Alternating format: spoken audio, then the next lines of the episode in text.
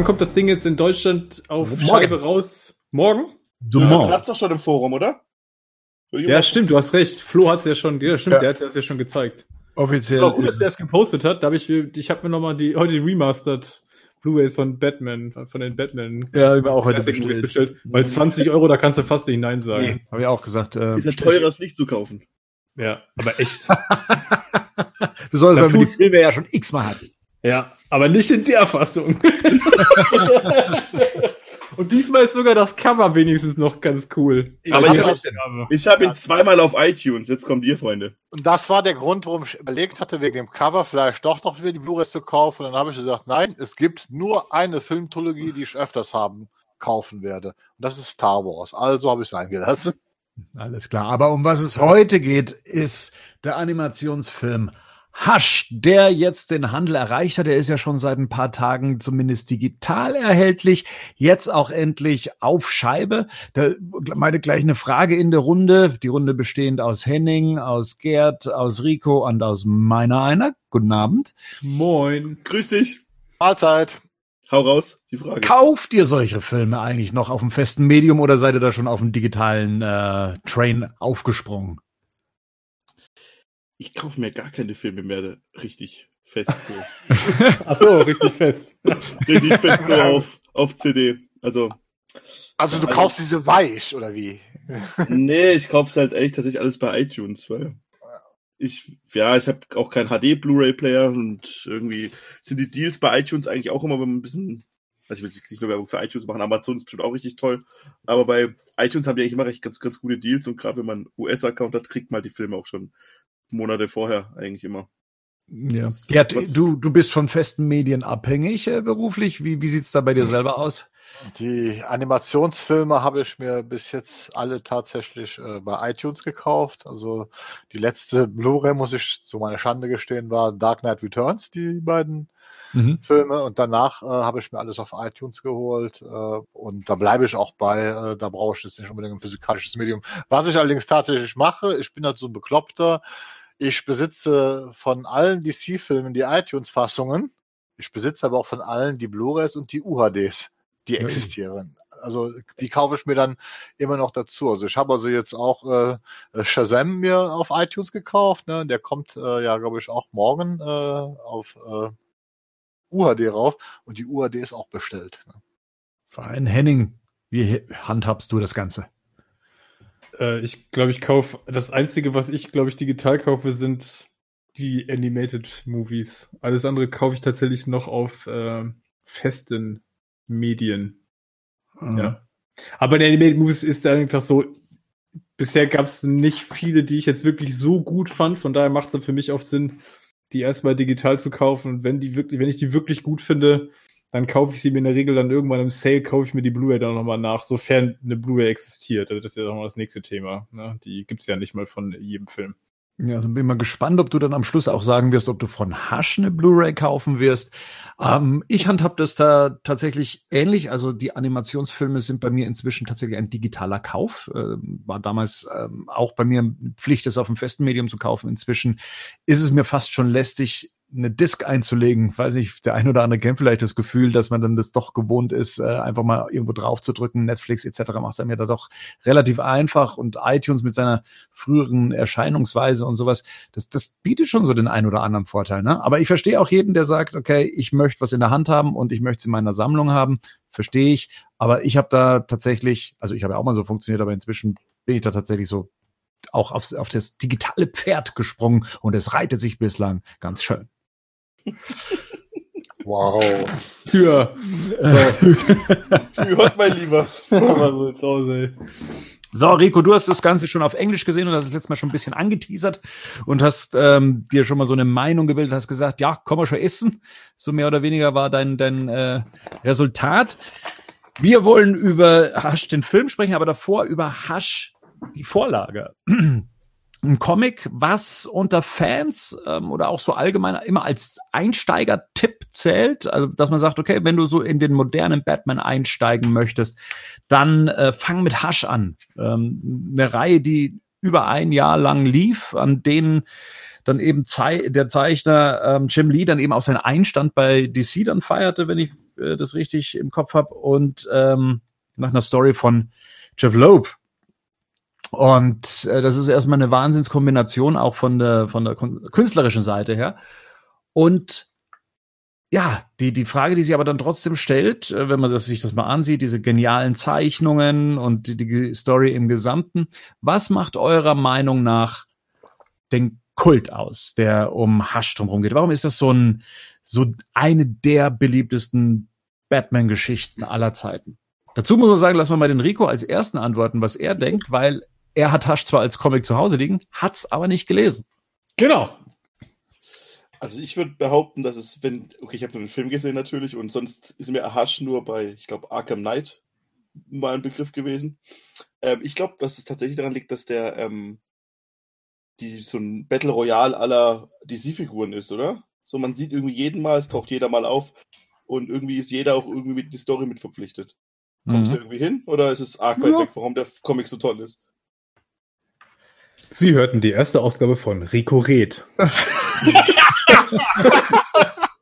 Rico ja, Reynolds. Also ich habe jetzt, ich hab jetzt einen Film. Riddle me this, riddle me that. Na, also ich habe jetzt, ich hab jetzt halt nur den Film angeguckt und da sieht es halt schon so aus, meiner Ansicht nach, dass es halt, die Geschichte ist so, hm, aber die, das, was es halt cool macht, ist halt, dass die, dass die ganzen Figuren, die man halt sieht, da macht ja eigentlich fast jede Figur irgendwie mit oder zumindest mal kurz oder. Ja, ist gut, ja. Äh, passt. Also ich meine, es gibt ja ganz andere Klassiker, ähm, ob es jetzt Dark Knight Returns ist oder Arkham Asylum und so weiter, ähm, die ja dann auch immer noch so einen ganz gewissen Anspruch haben. Und Rico sagt ja gerade zu Recht, ja, die Geschichte ist eher so, hm? Ähm, ich weiß nicht, ob das so ganz aufs Comic zutrifft, wie auf dem Film auch, aber ähm, es ist halt eine Abenteuergeschichte, die hier erzählt wird oder so eine so eine Detective Story. Das ist eigentlich jetzt nichts, wo man sagt, oh, das ist jetzt künstlerisch Anspruch, äh, anspruchsvoll, was was was in der Geschichte passiert.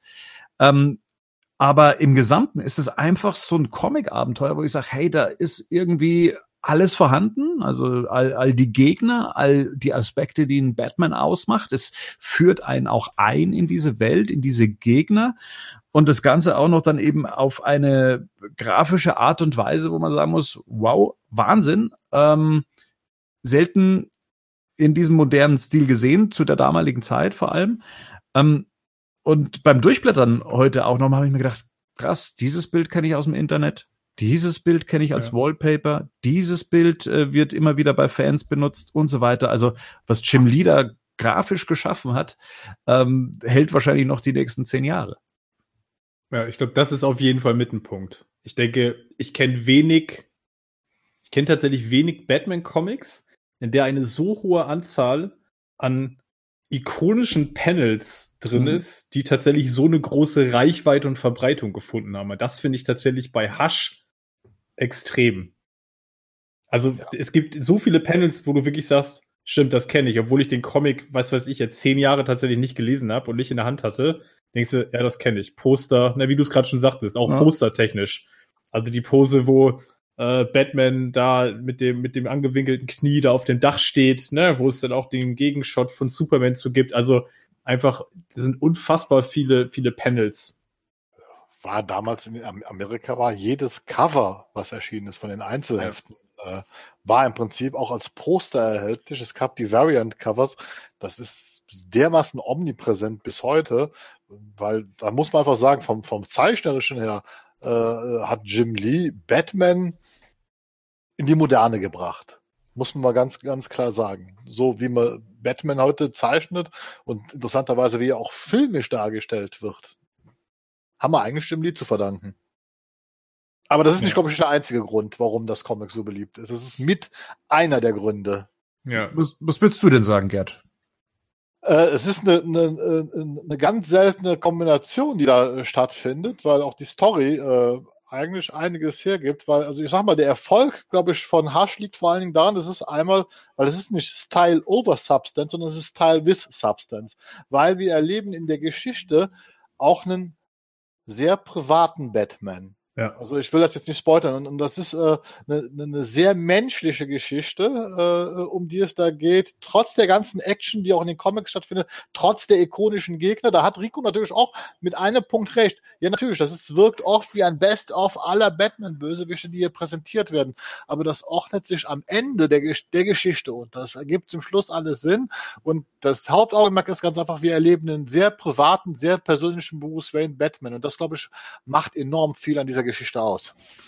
Ja, jetzt den würde ich, den würde ich mich noch anschließen wollen. Ich habe das jetzt ja gerade noch mal aktuell gelesen, tatsächlich, ähm, nachdem ich den Film mir angeschaut habe. Und ich muss tatsächlich sagen, dass ich nicht so viele Batman-Geschichten kenne, die tatsächlich äh, auf der emotionalen Ebene so gut funktionieren. Also was genau. natürlich viel davon ausmacht, dass die Geschichte ja aus der Innenperspektive von Batman quasi erzählt wird, weil er als Erzähler fungiert. Ja. Ähm, der Jeff Löb aber es hier wieder schafft, und vielleicht liegt das auch an mir persönlich, weil das einfach vielleicht mein absoluter Lieblingscomic-Autor ist, aber der hat einfach ein Händchen. Der hat einfach ein Händchen für Dialoge, der hat ein Händchen für Dynamiken und er hat ein Händchen für den richtigen Ton.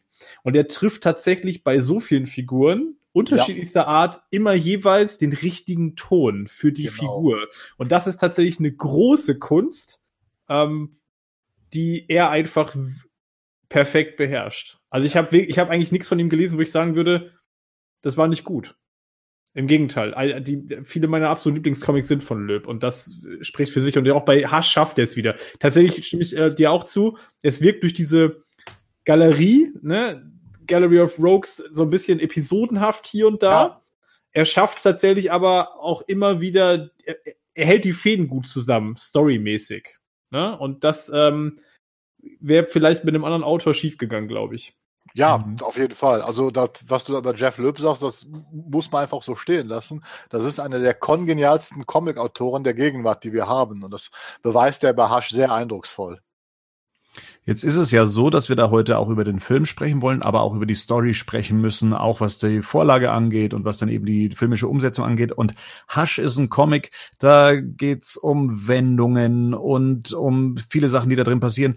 Und wir uns jetzt fragen müssen, wie weit wollen wir denn jetzt Sachen ansprechen? Also wir haben ja jetzt schon mal so ein bisschen über die über das Comic an sich gesprochen, wie wir es denn damals empfunden haben oder wie wir es auch heute noch äh, als als Klassiker sehen jetzt wollen wir natürlich auch dann über den Film sprechen und den auch bewerten und dann auch letztendlich ein bisschen spoilern. Also für alle, die jetzt zuhören, äh, es, es, äh, wir versuchen Sachen jetzt anzureißen, um sie dann später dann ausführlich zu besprechen. Das heißt, an einem bestimmten Punkt könnt ihr dann auch abschalten, wenn ihr den Film oder das Comic noch nicht gelesen habt. Das soll es ja auch noch geben. Für alle, die das Comic nicht kennen, also wie den Rico jetzt zum Beispiel. Henning, wie würdest du Hi. dem, wie würdest du dem Rico die Story von Hush äh, ihm schmackhaft machen? Also um was geht's, ohne zu spoilern? ja, ich muss, ich muss mal, ich muss mal kurz überlegen. Also schwierig, äh, ne? Also es ist ja. umfangreich. Also ohne Spoilern ich, ist fast unmöglich. Die, ja, ohne Spoilern ist schwierig. Ich glaube tatsächlich aber, dass ich ihn und ich glaube, das ist ja mit ein Grund, warum das, was du gerade Bernd schon gesagt hast, warum Hasch auch immer wieder genannt wird, wenn es darum geht, wie steige ich bei Batman ein. Ich hm. glaube, das Gute ist, es ist ein abgeschlossener Story Arc, der den Kern und die Essenz von Batman gut auf den Punkt bringt und gut einfängt und dabei tatsächlich, ich sag mal, fast schon nebenbei eigentlich alle wichtigen Faktoren anreißt. Und das ist das, was ich gerade mit allen Fäden meine. Also nicht nur, dass er Gegner einführt und man über Gegner was erfährt, das würde ich jetzt gar nicht unbedingt in den Vordergrund stellen, sondern das, was Gerd gerade sagte, privater Batman, man erfährt einfach auch nebenbei unglaublich viel zu dieser Figur. Also wo ich als Fan, wo ich das lese, denke, mh, hm, wo ich fast manchmal denken würde, als Anfänger bist du vielleicht mit dem Ding sogar an der einen oder anderen Stelle überfordert. Oder sagen wir es mal so, vielleicht wird dir das ein oder andere Detail entgehen. Da lohnt sich dann vielleicht, wie es für mich jetzt auch wieder war, tatsächlich ein erneutes Lesen, auch nach Jahren nochmal um einfach an der einen oder anderen Stelle nochmal Neuigkeiten zu oder Neues zu finden und zu entdecken in dem Fall. Tatsächlich hatte ich eine komplett andere Idee, was die Geschichte ist, weil ich das irgendwie, ich habe da irgendwas im Kopf verwechselt oder verdreht. Aber ich kenne nur den Film, ich weiß nicht, wie viel sich der Film vom, vom Comic ändert, also zumindest die ersten zwei Drittel. Wie weiter alles. Aber ich dachte tatsächlich, dass es was um komplett anderes geht. Aber Erzähl. Was, was dachtest du? Ich dachte tatsächlich, dass es darum geht, ich kann, ich weiß auch nicht, wo der Gedanke herkommt, ähm, dass, dass, dass Bruce Wayne seine Identität geklaut wird. Und dass er deswegen diesen komischen Wickel auf dem Kopf hat. Dass da Ja. drunter halt dieser, das ist der Thomas Elliot, heißt er, glaube ich, dass er die Identität von Bruce Wayne klaut. Oder klauen will. Jetzt sagt niemand was. Nee, darum geht's auch nicht. Aber, aber, Ja, also so viel können wir sagen. Darum aber- geht's nicht. darum geht's Aber- nicht. aber das passiert tatsächlich im Spiel, dass er dann zum Schluss aussieht. Und es ist auch was, wenn du, äh, weil ich das danach, also das ist was danach, irgendwann macht er das doch Thomas Elliot, oder? Das, also mir kommt es nicht unbekannt vor, sagen wir es Ja, mal so. Genau. Das werde ich jetzt auch gerade gesagt. Äh, Ich könnte es aber hoc gerade nicht aus der Hüfte raus sagen, in, in welcher Storyline das vorkommt. Aber ja, die Geschichte. Hasch kommt ja danach noch, das ist ja auch nochmal so ein Punkt, die etablieren dann mit Hasch eine Figur, äh, die tatsächlich danach ja im Prinzip in, in, in, in das Batman-Universum übergeht und ja diverse Male auch wieder rausgeholt wird. An, Ja. verschiedenen Stellen. Ne? Das ist ja auch nochmal ein Punkt, den, ähm, der, den man sicherlich als, als Leistung von dem Comic auch insgesamt ähm, nennen muss. Aber ja, darum geht es in dem Comic auf jeden Fall nicht. Also wenn es nach dem Verlag geht, dann äh, wird auf der Rückseite das so zu- zusammengefasst. Eine Verbrechenswelle hat Gotham City erfasst und Batmans gefährlichste Feinde haben sich versammelt, um das Leben des dunklen Ritters in Chaos zu stürzen. Sie wissen jedoch nicht, dass sie damit nur den Willen des verbrecherischen Hasch erfüllen, der einen ausgeklügelten Racheplan verfolgt. Bis an die Grenzen seiner Fähigkeiten beansprucht, bleibt Batman nur die Möglichkeit, er muss seinen mysteriösen Gegenspieler ausschalten bevor es zu spät ist. Mir Wenn ich diese. Inhaltsbezeichnung äh, äh, gelesen hätte, bevor ich den Comic gekannt hätte, hätte ich mir das Comic nicht gekauft. Das klingt halt sehr 0815. Das Damit- ist so random 0815, Ja. verdammt nochmal. Ja. Äh, aber daran sieht man, ja, das stimmt schon, was in dieser Inhaltsbezeichnung steht. Aber daran merkt man einfach, wie schwer das ist, äh, die, die, die Story wirklich zu vermitteln, ohne ins Spoilern zu kommen. Naja, Aber ist genau- ist- interessanter, dem englischen Ding das mal zu nehmen.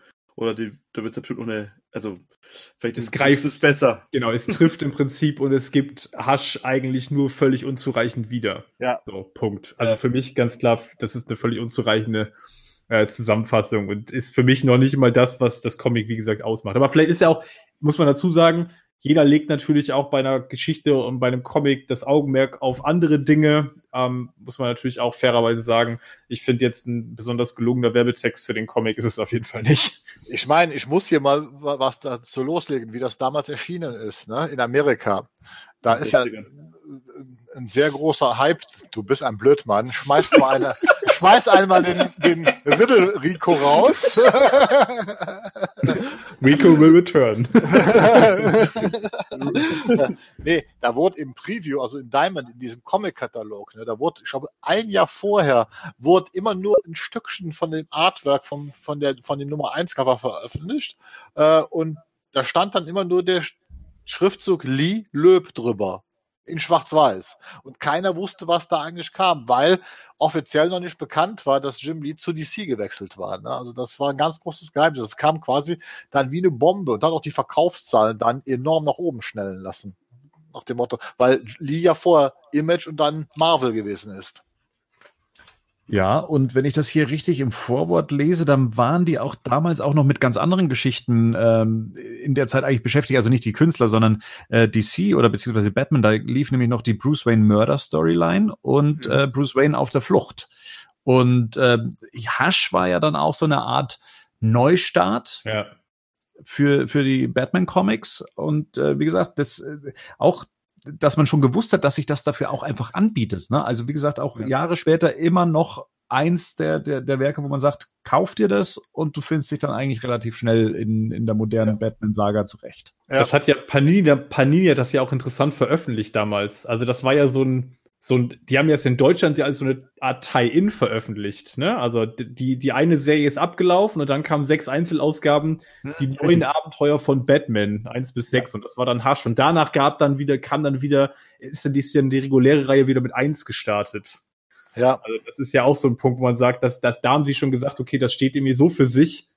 Das können wir eigentlich nicht als, das können wir eigentlich nicht als eins bis sechs und danach sieben. Das macht keinen Sinn, weil das danach sitzt nirgendwo an. Ne? Das ist einfach, steht komplett für sich. Ja.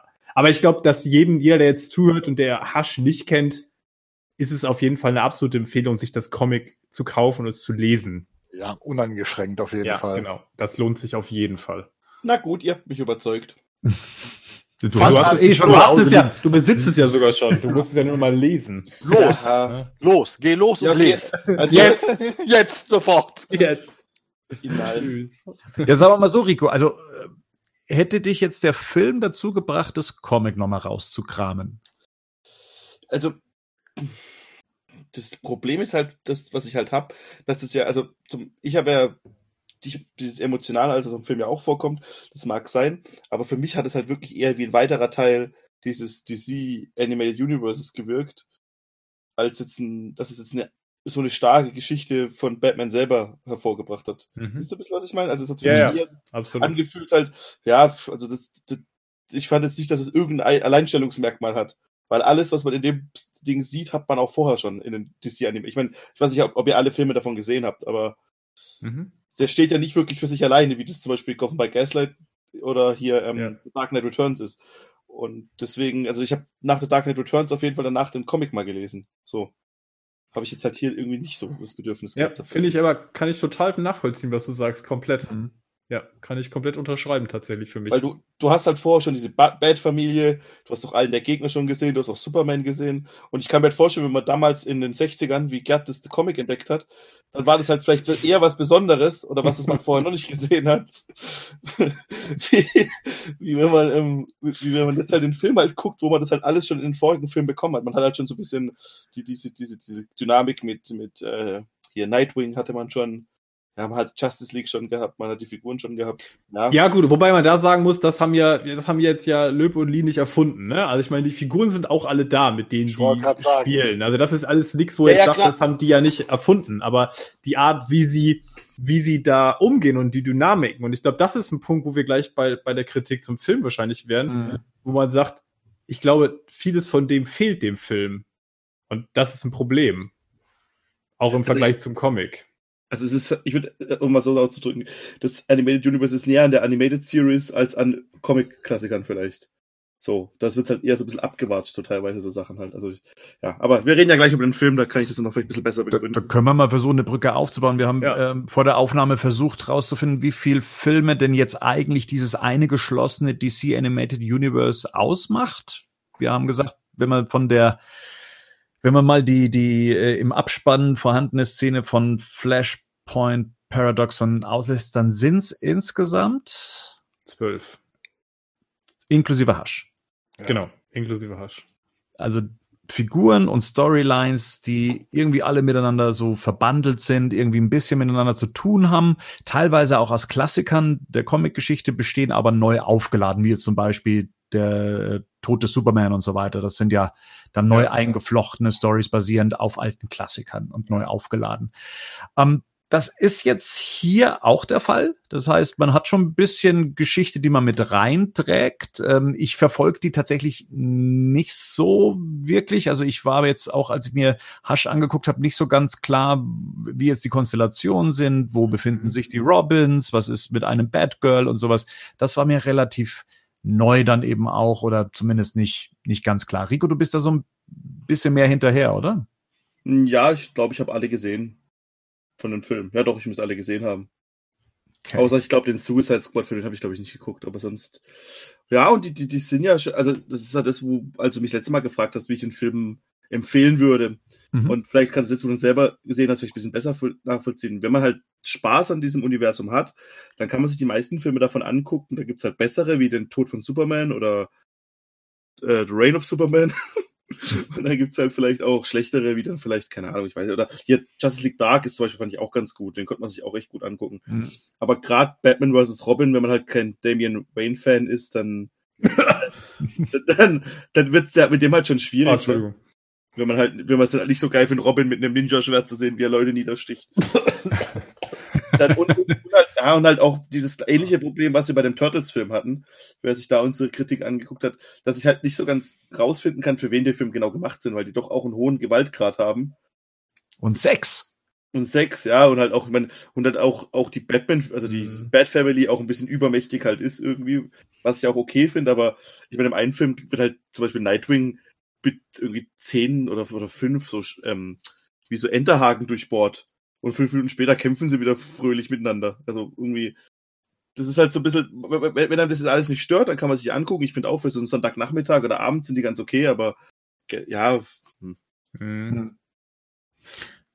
Ja, also ja. Wir, wir, haben uns ja. vorher jetzt noch nicht abgesprochen, also bis auf Ricos Meinung kennen wir jetzt unsere auch, glaube ich, nicht zum Film. Ähm, dann, dann frage ich mal einfach, Gerd, wie, wie fandst du den Film, ohne zu spoilern? Der hat mir eigentlich, nein, er hat mir überraschenderweise gut gefallen.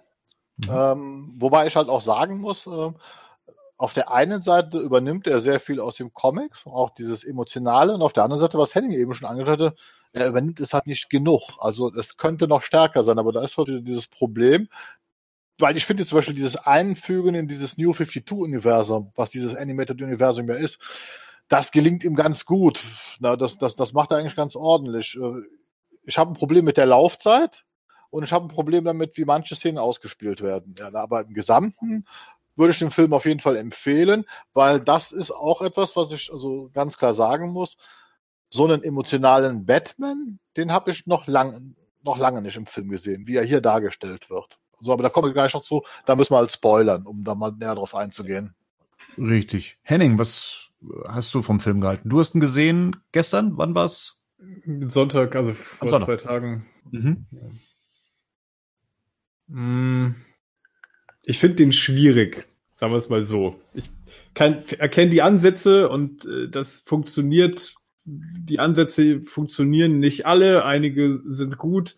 In der, seiner Gesamtheit ähm, verstehe ich aber tatsächlich das Ziel von dem Film nicht. Also, weil für mich ist das, hat es wenig mit Hasch zu tun. So, mhm. und dann ist das, was Rico gerade sagte, schon richtig. Für mich ist so die Frage, für mich macht der Film halt nichts wirklich herausragend gut. Also das bleibt halt für mich alles sehr viel in Ansätzen stecken. Ähm, und über manche Sachen habe ich mich tatsächlich auch ein bisschen geärgert. Und für mich hat er, vielleicht da können wir gleich mal nochmal drauf kommen, für mich hat er, aber das liegt vielleicht auch an der Tatsache, dass es ein Animated-Film ist, er hat für mich halt auch echt starke Pacing-Probleme. Also in die Laufzeit sagte Gerd gerade, ich, ich finde irgendwie, man hätte in den 80 Minuten, das hätte man noch, noch konzentrierter machen können. Man hätte an einigen Stellen hätte man den, den Szenen mehr Raum geben können, andere Szenen hätte man gar nicht wirklich gebraucht und ja, ich, wie gesagt, vielleicht können wir gleich, ich tue mir gerade ein bisschen schwierig, ohne das irgendwie ja. zu spoilern. Ich, ja. ich, ich merke schon.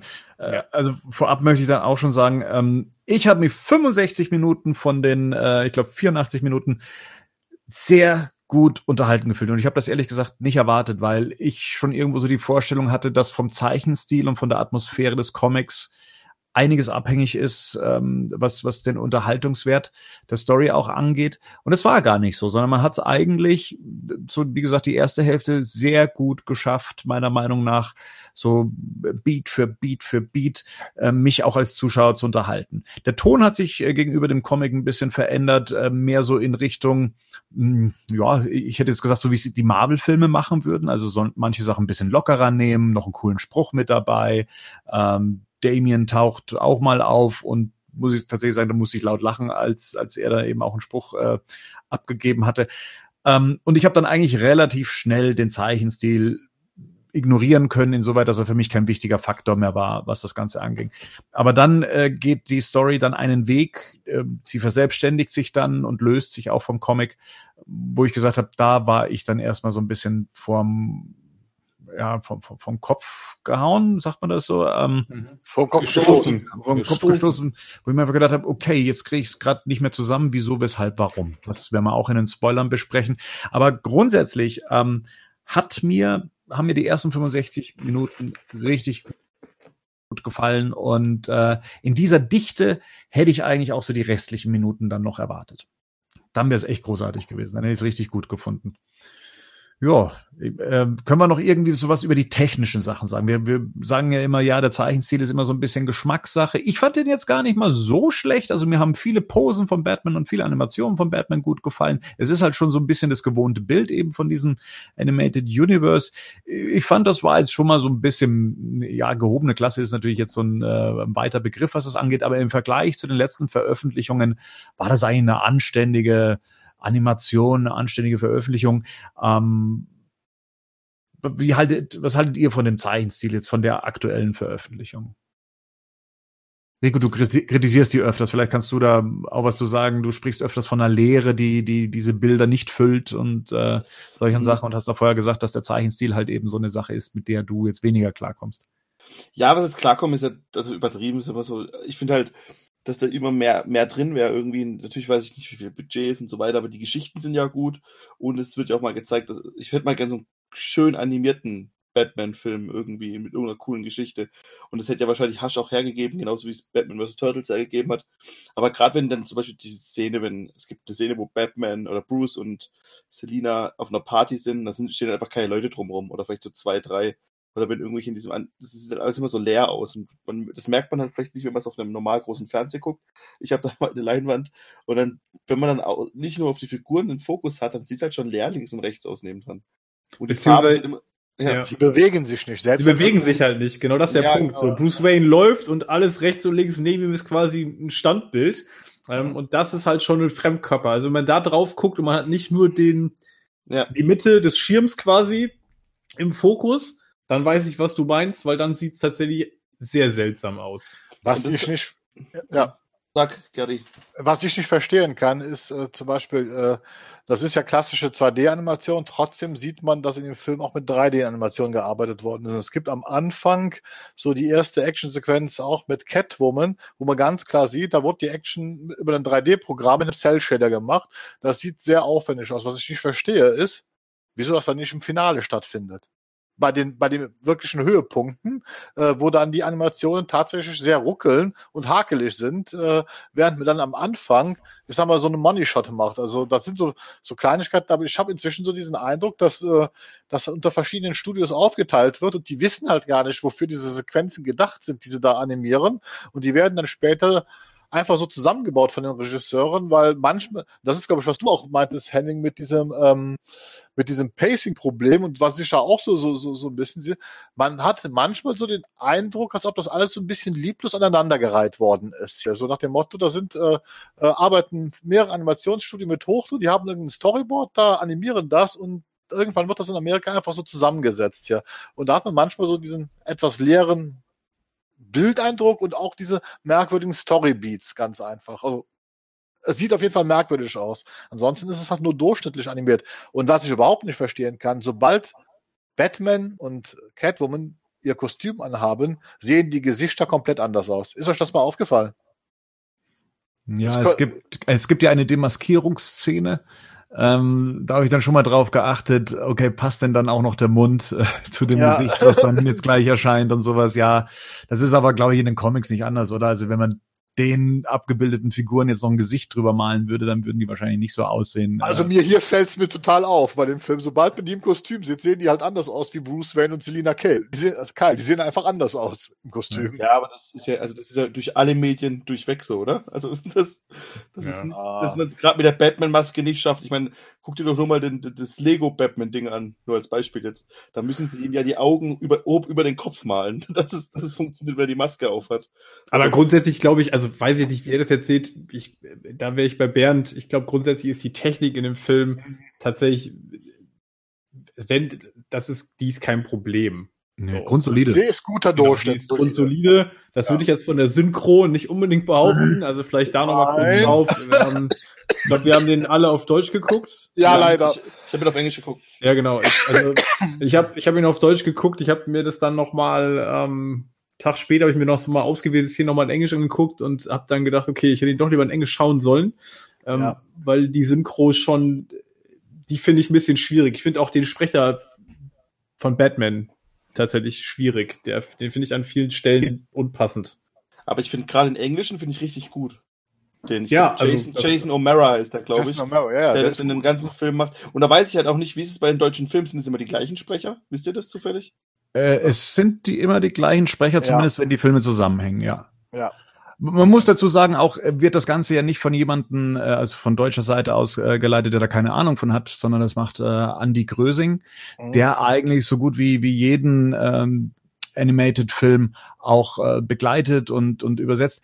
Meine, meine größere Problematik ist anscheinend bei der Führung der Sprecher. Also oft hat man den. Eindruck, ähnlich wie bei Videospielen, dass die Sprecher gerade nicht wissen, zu welcher Szene dieser Satz gehört und ähm, da, da schleichen sich dann so ganz merkwürdige Momente ein, wo man sagt, okay, der Satz, den hätte ich jetzt, wenn, wenn jetzt dann anderer Sprecher noch mit im Studio gestanden wäre oder wenn ich die komplette Szene gesehen hätte, wahrscheinlich anders eingesprochen. Das kann aber tatsächlich sein. Das ist heute leider ein Übel, Mhm. dass heute so sehr viel, also auch große Blockbuster halt so synchronisiert werden äh, und die, die, die Sprecher halt nicht mehr den kompletten Film sehen oder sogar komplette Szenen, sondern oft nur diese Ausschnitte, weswegen generell Synchro im Moment oft schwer hat, gerade auch bei so Filmen, die zeitgleich auf der Welt erscheinen. Da wissen die Synchronsprecher oft gar nicht, was sie da eigentlich gesprochen haben. Dessen wirken die deutschen Synchros dann oft sehr merkwürdig. Und hier hatte ich auch den Eindruck, äh, dass es tatsächlich so war. Die wussten teilweise nicht, was sie da gesprochen haben, also wofür das war. Und ich finde, ich weiß nicht, ob ich, das habe ich bisher noch nicht so oft bei einem Animated-Film gehabt. Ich habe bei einigen Szenen einfach auch das Gefühl gehabt, jetzt ist es so ein bisschen überdramatisch gesprochen. Ne? Also es ist so ein bisschen zu viel. So würde man keinen Realfilm synchronisieren. Und dann wirkte es manchmal zehnweise, wie habe ich mich an so eine alte Zeichentrickserie erinnert gefühlt, wo man auch manchmal so ein bisschen das Ganze so drüber gesprochen hat. äh, Ne? Also drüber im Sinne von, es ist eigentlich überbetont. Das ist das, was du gerade, glaube ich, Bernd meintest, ne, mit der Führung der Sprecher. Also es ist manchmal so eine, Ja. kriegt so eine Theatralik, die passt da gar nicht rein. So, und ich hatte das in dem Fall tatsächlich bei, bei den weiblichen Figuren hatte ich es tatsächlich, äh, Mhm. ich das Problem, ist mir zumindest stärker aufgefallen, als es jetzt bei den männlichen Sprechern so war. Aber ich fand einige von den weiblichen äh, Synchronsprecherinnen, die waren auf jeden Fall szenenweise völlig drüber. Das stimmt. Tatsächlich fand ich auch ein paar Wörter oder Sätze falsch betont, so dass ich sage, okay, ich würde anders auf die Frage antworten. Also da kam dann ähm, tatsächlich dann ein Satz anders betont. Denkt, muss man sogar noch über mal, muss man noch mal über diesen Satz nachdenken, ob der, ob man den gerade richtig verstanden hat, was gesagt wurde. Es ist echt schade. Und was ich auch äh, fand, man scheint so ein bisschen einen Erwachsenenton ähm, anschlagen zu wollen, indem man sehr oft Scheiße sagt, in der man äh, Ja. sagt, lasst uns Arsch. das dem Arsch das, den Arsch aufreißen oder Ja. irgendwie sowas. Und das ist so etwas, das ich, so habe ich als Kind gesprochen, wenn ich erwachsen sein wollte. Also das ist irgendwie so, so, auch das ist so drüber. Also so ein bisschen zu viel des Guten, um erwachsen zu sein. Ich habe ja schon mal gesagt, ich habe so mit Gewalt gerade immer ein Problem, wenn er so erzwungen ist, weil man sagt, wir können es jetzt einfach mal machen, um mal so richtig schön zu beweisen, dass wir erwachsen sind. Ähm, und ähnlich ist es in der, in der Sprache genauso, wenn man auf einmal merkt, da kommt auf einmal diese Gossensprache hervor, die vorher keine Rolle gespielt hat und auf einmal so hervorspringt und du dir denkst, wo kommt das denn jetzt bitte her? Ist schon fast lustig dann in dem Moment. Ja, das ist ein Punkt. Da hat das so eben schon mal angesprochen. Das ist auch bei diesem Film, das hatten wir auch schon bei den Turtles. Auch hier ist ja wieder dieser in Anführungsstrichen aufgesetzte Gewaltgrad. Ne? Und auch hier ist es wieder so ganz merkwürdig. Du kannst das ohne Probleme wieder rausnehmen, um es später in Amerika im Fernsehen zu zeigen. Das hat irgendwie, ich habe inzwischen so den Eindruck, das machen die echt für die äh, Veröffentlichungen im Streaming und auf DVD und Blu-ray, um dann eine höhere Altersfreigabe zu bekommen, um zu suggerieren halt, wir sprechen auch Erwachsene an weil das ist ganz merkwürdig und unpassend ist. Aber vielleicht können wir da gleich ja nochmal drauf, drauf zurückkommen, wenn wir auch die Szene nochmal sprechen können. Ja. Weil für mich wäre tatsächlich auch hier wieder und ähnlich bei den Turtles so die Frage, welche Zielgruppe wird hier eigentlich genau angesprochen? genau, Weil genau. das geht mir tatsächlich manchmal ein bisschen ab, dass ich so denke, okay, vom Gewaltgrad, von der Sprache sprecht ihr ein ganz klar erwachsenes Publikum an, aber gleichzeitig ist von der, ich sag mal, von der Handlungstiefe ist es, Ja. bleibt es dann hier und da so weit an der Oberfläche, dass ich mir denke, okay, das würde ich jetzt tatsächlich eher so Zeichentrickserien-Niveau, wenn ich sage, ich will auch ein junges, vielleicht auch ein kindliches Publikum ansprechen. Und das finde ich schwierig, weil das manchmal für mich in der Mischung fühlt sich das so ein bisschen unstimmig an. Ich habe mal eine Vermutung, ich habe mir das nämlich auch gedacht, weil ja tatsächlich Stränge fehlen, wo man sagt, okay, wieso haben sie den nicht aufgenommen, warum haben sie den weggelassen? Ähm, ist, der, ist der zu anspruchsvoll? Ähm, und dann habe ich mir gedacht, na ja, wenn sie das alles mit eingearbeitet hätten, dann wäre es wahrscheinlich ein Mehraufwand gewesen, weil das eine führt zum anderen und man hat das Ganze dann eher versucht zu streamlinen, einfach irgendwie glatt zu bügeln, damit da so ein rundes Ding rauskommt, was irgendwie in 85 Minuten reinpasst. Und ich glaube, das ist dann eben die, die Konsequenz. Ich habe mich eh gefragt, wie will man dieses zweibändige Ding in, in 80 Minuten erzählen? Und das schaffst du nur, wenn du eigentlich tatsächlich elementare Dinge, leider dann in dem Fall elementare Dinge, was zumindest so die, die, das, die Tiefgründigkeit und die emotionale Tiefe angeht, dass man die rauslässt, weil die hätte nämlich Konsequenzen mit sich gebracht im, im weiteren Storyverlauf, in dem, was man erzählen möchte. Da hat man dann wohl äh, oder übel drauf verzichtet. Ja. Was ich aber Also- noch loben möchte Okay. übrigens, ist der Soundtrack. Ja, ich fand Musik den richtig cool. Ja. Ähm, hat mich äh, leicht an Dark Knight erinnert, an die äh, Hans Zimmer Melodien, äh, war sehr Batman-stimmig, sage ich jetzt mal, sehr stimmungsvoll auch. Ähm, hat mir richtig gut gefallen. Ähm, fällt mir sonst eher selten auf, zuletzt auch in den Zeichentrickfilmen eher bei, tatsächlich bei Dark Knight Returns. Äh, den den äh, Synthesizer-Soundtrack, den fand ich großartig. Und das war jetzt äh, das zweite Mal, dass mir in einem Zeichentrick-Abenteuer der Soundtrack so ins, ins Ohr sticht. Death of Superman hat auch einen ähnlich sehr guten Soundtrack, Hm. der auch dazu passt. Ne? Also äh, da scheinen die wohl in letzter Zeit äh, sich sehr viel Mühe mitzumachen, also mit, mit der Musik. Also das hat mir auch sehr gut gefallen.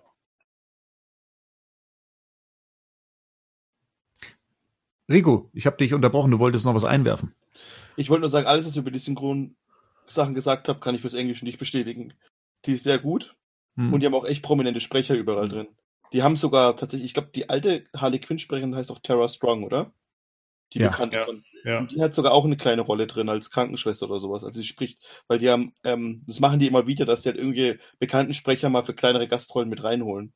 Und ansonsten Also- hat man halt, Als Bitte? Reporter, als Reporter, Tara Strong, ja, ja. Ja, irgendwie sowas, das kann sein. Und ansonsten haben die halt auch den, den ähm, Superman kennt man, der das in dem DCEU spricht. Das ist so ein 90s-Star. Jerry, Jerry O'Connell, ist ja, das doch, ja. oder? Ja, das ist Ah, Powerman. Ultra- Ultraman. Ultraman. Ja, Ultraman. das, ist, das, ist so ein 90s, Ja, ja. Anfang 2000, so ein Liebesfilm-Typ. So der, der, der Sliders. Ja, ja. Ja, ja, Sliders, richtig, genau. Dimension in die Zukunft oder sowas, ne? Ja, genau. Genau. Ja, Ja, und, und-? Und halt, und halt auch Catwoman kennt man, das ist äh, Jennifer Morrison, die kennt man unter anderem aus Once Upon a Time und aus How I Met Your Mother. Da Ja. war sie die blonde Freundin, die Zoe. Lo Louis Lane ist Rebecca Romijn, die äh, erste äh, Mystique aus äh, dem ersten X-Men-Film. Also das, das finde ich schon irgendwie ganz cool, dass sie da auch Ja, ja, dass die man Art- auch, dass da, dass da tatsächlich nicht, wenn man, dass da alle Wi- Wikipedia-Artikel rot sind, sondern dass da fast jeder irgendwie bekannt ist, der damit Mhm. spricht. Ja, Ja, ich hatte auch einen Moment, da musste ich dann kurz mal switchen zwischen Deutsch und Englisch, weil ich mir gedacht habe, was ist denn da jetzt gerade schiefgelaufen? Das ist der Moment, wenn sich Hasch vorstellt. Also kurz vor der Titeleinblendung. Und da tritt Hasch aus dem Dunkeln hervor und sagt dem Deutschen, ich bin Hasch, Batman. Äh, schlafe gut. So in der Art. Ne? Ja. Also er nimmt es als Vorstellung. Und äh, im Original sagt er einfach nur, Hasch, Batman. Hasch. Ja. Ähm, ist auch schwierig zu übersetzen, Ja. gebe ich zu. Ja. Aber das ist halt dieser Song, ne? dieses Kinderlied halt, ne, Ja. was er da zitiert. Und das kriegst du in Deutsch nicht hin. das war, das fand ich zumindest äh, ja schwierig und äh, sogar, dass ich nochmal dann eben zurückgehen musste, ähm, um, um das nochmal zu prüfen. So, so sehr ist es mir aufgefallen, dass ich mir gedacht habe, das, ne, da, da passt was gerade nicht. Na gut, ähm, ansonsten zur Veröffentlichung selber habt ihr euch das Bonusmaterial angeguckt? Noch nicht. Ich habe ja Nee. noch Ja. keine Zeit gehabt. Genau, da ist ein Audiokommentar mit dabei von dem Machen, der wäre es vielleicht sogar mal wert, um vielleicht eventuelle Beweggründe für wie die schon angesprochenen Änderungen, wie es dazu kam, vielleicht erwäh- erwähnen sie es da. Ähm, es ist ein Das- ja, das- Das leiten die direkt ein. Ich habe da kurz reingehört. Also ich habe Ah. nur die ersten zwei, drei Minuten, weil ich die falsche Tonspur erst drauf hatte. Ähm, tatsächlich äh, sagt er am Anfang auch, dass sie sich eigentlich da relativ früh Freiheiten genommen haben, aber was hat er gesagt? Äh, It's a pretty damn good movie. also wir finden den Film trotzdem ganz geil. ja. Ja gut, aber ich meine, ja. ja, klar, logisch, ist ja klar. Wir fänden den auch geil, wenn wir den gemacht hätten. Ja, natürlich. Ja, klar. Dann wäre er nur anders. Nee, Quatsch, okay, lassen wir das. Ja, aber ja. Bonusmaterial. Was ist denn noch Interessantes drauf, Bernd? Was sich äh, lohnt? muss ich gerade überlegen. Ähm, da ist Special bei Bat Catwoman, ne? Ist ein, Special ähm, mit der Romanze zwischen. äh, Richtig. Die da auch einen recht äh, hohen Anteil in der Story eben auch hat. Ähm, ein Trailer zu Shazam, der ja jetzt rauskam, dann Mhm. ähm, ein Trailer zu dem nächsten, also Wonder Woman, Bloodlines. richtig, wollte schon Bloodsport sagen. ähm, Das wäre auch interessant. Monat. Ne? In einem Monat kommt der schon. Ne? Der ist ja schon. In Deutsch, ja. Das ist generell, die haben eine recht gute Frequenz immer. Man kriegt Ja, ja. so zwei, drei Filme immer im Jahr. Bin ich Pro schon, Schlagzahl. ja. Ja, und ich glaube, das war's. Es ist, glaube ich, noch eine Animated Series Folge mit dabei. Ich glaube auch eine Catwoman Folge. Äh, nee, eine Sergeant äh, Rock gegen Nazi-Zombies. Äh, richtig, der, der Kurzfilm ist auch noch mit dabei. Auf der, auf der Blu-ray ist allerdings auch noch eine Animated Series Folge. Ah, nee, mit Catwoman, glaube ich, ne? Eine Catwoman-Folge. Genau. Das und, ist, glaube ich, bei äh, iTunes nicht dabei, ne? Nee, aber bei iTunes ist dafür noch eine Galerie mit dabei. Mit wahrscheinlich Screenshots aus dem Film. Okay. Gut, also ich meine, äh, für, für den Preis, ich, die Dinger kosten 11,99 als Blu-ray, ähm, digital sogar diesmal ein bisschen teurer als, als gewohnt. Äh, ist das aber fair, finde ich. Also generell die Filme zu dem Preis auf den Markt zu werfen, finde ich voll fein. Ja, also das wird sich ja für beide Seiten lohnen. Man kriegt da trotzdem, ich meine, ja, es ist, ja. es ist kein, es sind keine Filme, auf die man sich, glaube ich, richtig freuen kann, aber man kann sich trotzdem gut von denen unterhalten lassen, oder? Ja, eben. Also ich meine, ich kenne ja viele Stimmen, die sagen, hey, die kriegen wenigstens hier das zustande, was sie auf der großen Leinwand nicht zustande bekommen, also was dieses geschlossene Universum angeht. Ähm, ja, also ich, wenn ich in mich reinhöre, ich bin da auch nicht so ein großer Fan von, von diesen Filmen, so dass ich sage, ich muss gleich auf den, auf den nächsten warten. Ich bin da eher tatsächlich der Freund von diesen 1 zu 1 Verfilmungen, obwohl ich sonst jemand bin, der sagt, äh, auf der großen Leinwand gebt mir bitte irgendwas, was ich noch nicht schon in Comicform gelesen habe. Ähm, so bin ich da eher ein großer Freund von diesen 1 zu 1 Umsetzungen. Ich weiß gar nicht mal warum. Vielleicht, weil mir aber, so manche moderne Konstellationen nicht gefallen wollen. Aber dann halt eine 1 zu 1 Umsetzung, wie sagen wir mal, ähm, hier der Dark Knight Returns und vielleicht nicht The Killing Joke, oder? Also ja, richtig, ich meine selbst äh, so Klassiker wie Batman Year One, wo man denkt, da kann man nichts falsch machen, äh, muss man sagen, ist ein richtig großer Schnarcher geworden. Also da äh, das hindert die auch nicht davor, dann auch mal schlechtere Filme rauszubringen, ganz klar. Eben, ja. Na gut, dann spoilern wir mal ein bisschen, oder? Wollen wir spoilern? Das heißt, für jeden, der es äh, es noch nicht gesehen hat, kann gerne wieder zurückkommen, wer sich den Film dann mal angeguckt hat. Ansonsten sagen wir da erstmal Tschüss. Ciao, äh, wieder, weil, oder Wiederhören. Weil jetzt, Hard Spoilers ahead. Genau, weil, harte weil Spoiler, das heißt, wir reden über alles und sprechen alles an. Und ja, wo fangen wir denn an? Mit dem Elefanten im Raum, oder?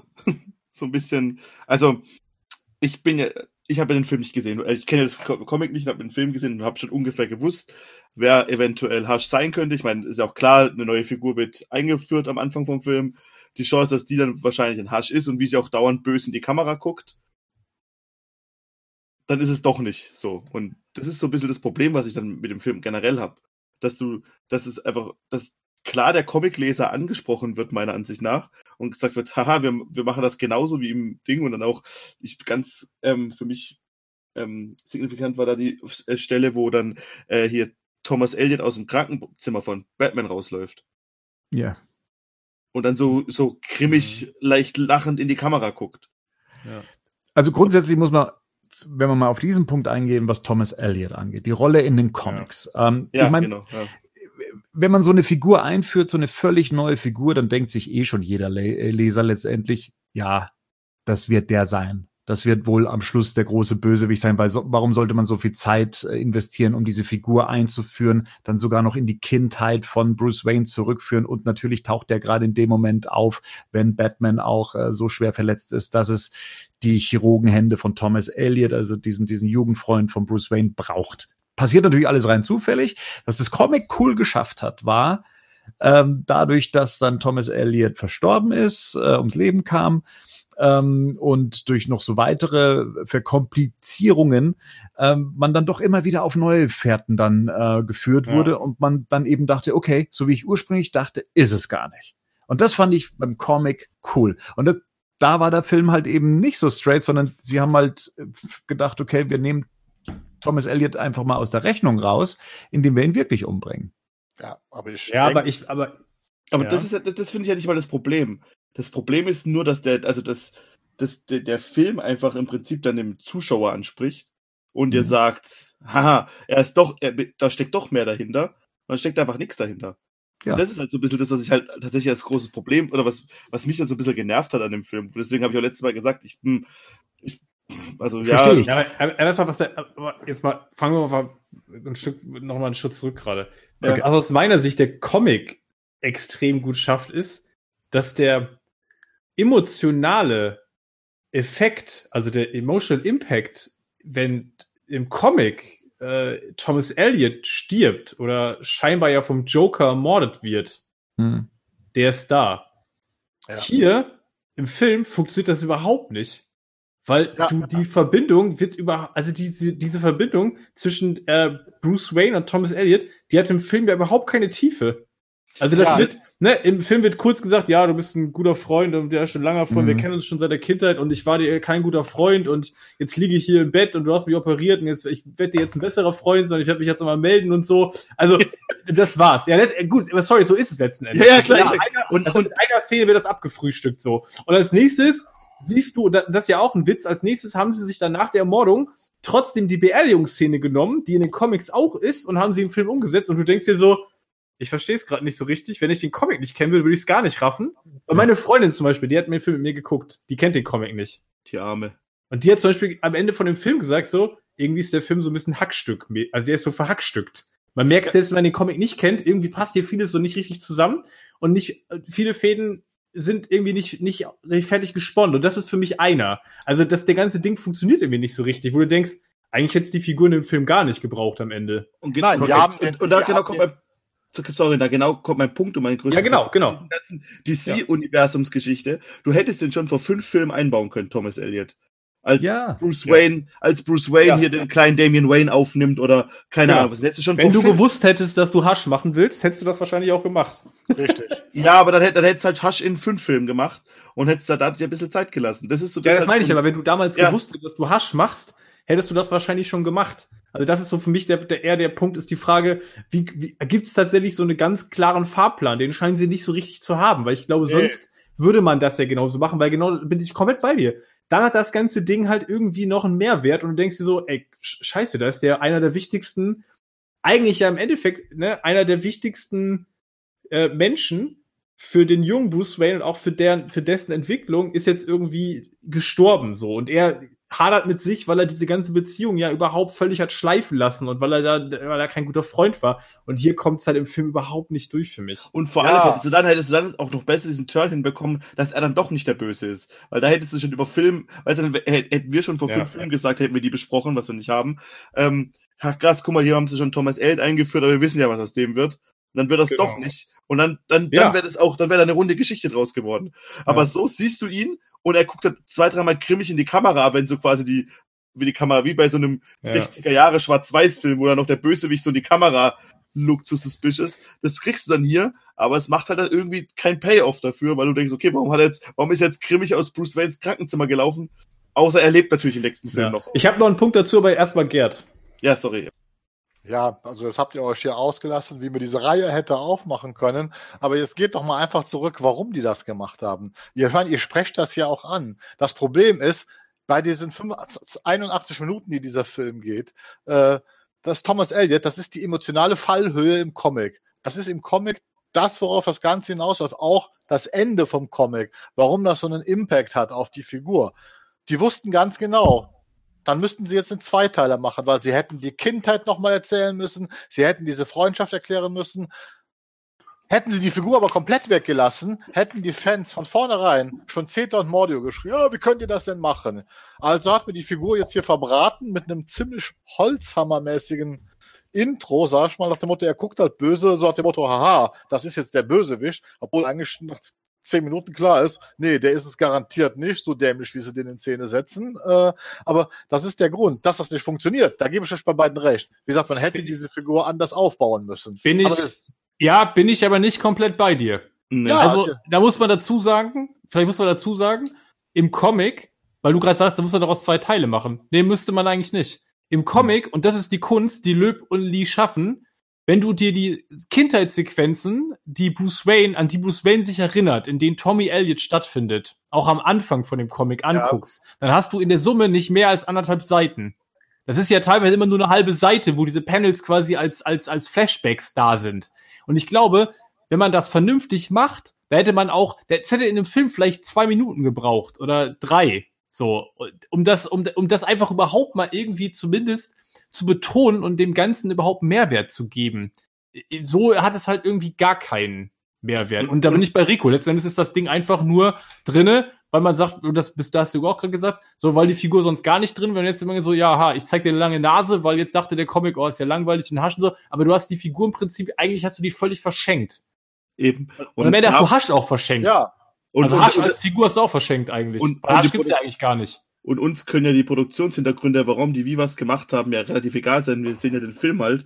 Und, und in dem Moment, wo sie es halt so gelöst haben, haben sie halt, wie, wie gerade Henning schon meinte, einfach viel mehr verschenkt. Also viel mehr. Du hast ja davor gar nicht, ich meine, du hast, du hast zwei Filme gehabt, wo Batman seinen dämlichen Sohn adoptiert. Und da hättest du ja schon ein bisschen die Kindheit einbauen können oder Ja. sonst irgendwas. Ja. Und du hast halt, und aber sie haben ja zum Beispiel auch hier im Gegensatz zum Comic, aber den kennst du ja jetzt nicht, ist zum Ach. Beispiel hier in, den viel, in, dem Film, in diesem Film viel stärker. Diese Romanze mit Selina Kyle ist ja viel stärker aufgebaut wie in den Comics zum Beispiel. Da legen sie ja äh, tatsächlich ihren Fokus drauf in dem Film. Also ich würde mal sagen, das ist so der größte Unterschied zwischen Film und Comic, Mhm. ist, dass der Fokus im Film auf die Romanze Selina Kyle Bruce Wayne ist. Liegt. Boah, aber, aber, aber, ja, gut, ja, okay. Also der, Aber ist, der steht im Film im Fokus, aber ich würde jetzt nicht sagen, dass der im Comic läuft der jetzt auch nicht nebenbei. Also schon, Nein, Nee, das nicht. Nein, Aber- aber-. Aber sie versuchen aus Batman, sagen wir mal, eine menschlichere Figur dadurch zu machen. Also sie Ja, versuchen richtig. Batman Ja. was Neues zu geben, indem er sich auf Ja. einmal so verändert, weil er jetzt Ja. auch mit Selina Kyle zusammen ist. Absolut. Im, im Aber- Rahmen dieser zwölf Filme ist das wahrscheinlich auch ein gigantischer Sprung im Sinne des Titels und um was es da eigentlich geht im Film oder worauf es basiert. Ja. Äh, ja, würde ich auch sagen, ist es die falsche Fokussierung. Zumal, und das ist ja eigentlich der Gag an der ganzen Geschichte, was, was Rico schon zu Recht sagt, einerseits sprechen sie mit uns Fans, die genau wissen, okay, hier, Ja. Thomas Elliott, das ist eigentlich Hasch und so weiter. Und so inszenieren sie ihn auch, ja, um uns dann aber ja, um schlauer sein zu wollen als wir, indem sie das dann einfach abändern und dann, ich glaube, das können wir ja sagen, sich am Schluss herausstellt, dass der Riddler Hasch ist. Und damit Ja. ist Hasch ja eigentlich tot. Hasch existiert gar nicht. Also Es gibt Nee, Hasch als Figur faktisch nicht. So, ist halt irgendwie ein crazy, ist halt irgendwie ein durchgedrehter Riddler jetzt. So, was machst du damit jetzt? Ist die Figur, Hasch ist doch jetzt eigentlich durch. Also die Außer sie brauchst du jetzt bringen nicht halt- mehr. Außer Thomas Elliott ist halt doch nicht tot. Oder irgendwie Damien Wayne schleppt in die Lazarus Ah, das- Okay, das Im nächsten Film dann. Ja, okay. Da kann man, ich wollte gerade sagen, jetzt mit, mit, mit das wieder offen lassen. Nein, aber wo du recht hast, de facto ist Hasch nicht der Bösewicht in diesem Film. Das muss man auch mal ganz äh, fairerweise sagen. Aber wie gesagt, ich habe den Eindruck, dass dieser Film sich halt äh, Mhm. dazu entschieden hat, nicht auf diesen Bösewicht einzugehen. Wie gesagt, der Film fokussiert sich auf diese Romanze und das, was diese Romanze aus Batman Bruce Wayne macht, weil so selten, also ich ich mal so, der Kodex von Batman und Bruce Wayne wird nur ganz selten so in den Vordergrund gestellt, wie das Ja. jetzt hier in dem Film ist. Also das ist ja ein Punkt, wo ich zum Beispiel sagen muss, das wünsche ich mir auch demnächst mal von einem zukünftigen Realfilm. Finde ich total genau. gut gemacht. Dann bin Finde ich ich, so, ich bei, total. Ja. das sind wir doch bei The Dark Knight Rises, oder?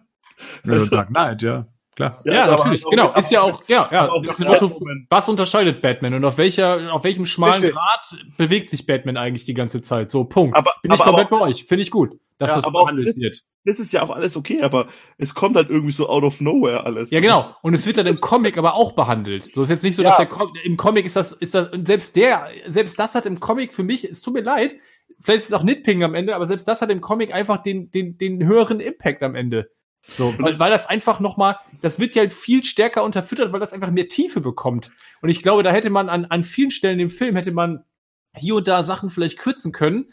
Ähm, und dafür, oder dann macht den Film von mir aus am Ende noch zehn Minuten länger. Wenn du ihn substanziell fütterst, ist das kein Problem am Ende. Ich finde eine Sache, Ja, die eine Sache noch. Ja, ein, ein, eine Sache macht er definitiv anders im Film, im Comic. Du hast natürlich recht, das ist im Comic auch der Fall und auch emotional ähnlich ausgelegt. Aber ich finde, der Film geht einen Punkt weiter, weil er zum Schluss, wenn die Beziehung auseinandergeht, dann Ja. eine ganz andere Begründung für dich wird. Und damit macht Richtig. er Batman weitaus menschlicher, als er in den Comics äh, äh, jeweils dargestellt wird. Weil in den Comics geht die Beziehung auseinander, weil nach dem Motto äh, Selina Kyle sich nicht ändern kann. Hier ist es ganz klar, weil sie erkennt, dass dieser Typ Nee, sich nicht stimmt ändern kann. nicht. Das stimmt nicht. Das ist, stimmt nicht. Am Ende, in Hush, am Ende von dem Comic funktioniert die Beziehung nicht, weil Batman nach wie vor, und das ist ja gerade Batman, Ja, ja, nach wie richtig. vor daran zweifelt, ob Selina Kyle mit dieser Genau. ganzen Geschichte nicht doch was zu tun hat. Und sie merkt, dass er ihr nach wie vor nicht hundertprozentig vertraut und Ja. sagt dann, okay, wir sind, wer wir sind, da können wir nichts dran ändern. Wenn du damit nicht klarkommst und wenn du mir Ja. nach wie vor nicht vertrauen kannst, dann vielleicht eines Tages. Und die letzte Szene, Korrekt. das letzte Panel ist, er steht da vor dem Grabstein auf dem Friedhof und sagt innerlich zu sich selber, weil das ganze Ding wird ja über innere Monologe erzählt, Ja. ne, vielleicht, oder eines Tages, so. Ja. Und das ist so ein Punkt, ich finde halt, ja, sie, sie entscheiden sich im Film für, eine, für, eine, für ein anderes Ende. Das finde ich an sich auch, finde ich das auch okay, weil das durchaus auch schlüssig ist. Ich finde halt, dass die Verantwortlichkeiten im Film völlig anders verteilt sind. Ja. Also das ist so für mich so ein Thema. Nach dem Motto, ne, Selina, und da können wir vielleicht auch mal drüber reden, ich finde das Ende, ähm, müssen wir damit nicht direkt, nee, dass Selina Kyle im Ende ne, den, den Riddler sozusagen tötet, weil das tut sie de facto. Ja. Ähm, das ist halt auch eine krasse Entscheidung, so, ne? Also. Da darf ich eine Frage stellen für die Leute die hier in der Gruppe, die die Minderheit betreffen, die den Comic gelesen haben. Ja, sorry. Entschuldigung. Nee, alles klar, ja. Ist es auch in einem Comic so, dass halt irgendwie Hush auf einmal weiß, wer Batman ist? Also der Riddler fliegt in die Lazarusgrube und auf einmal macht für ihn alles Sinn. Und er Ja. weiß das. Ist es genau das Gleiche? Ja. Okay. Ja. Weil das finde Also der Riddler ist Teil des Plans, auch in den Comics. Äh, das, Genau. das wird so auf den letzten Seiten dann auch nochmal aufgelöst. Das ist nochmal so praktisch der Nachschlag, den man auch als Leser dann bekommt. Ähm, und, und im Film wurde er halt dann eben äh, zu Hasch letztendlich. Dazu muss man sagen, da können wir auch gleich mit dazu kommen, was ist denn alles gleich wie im Comic?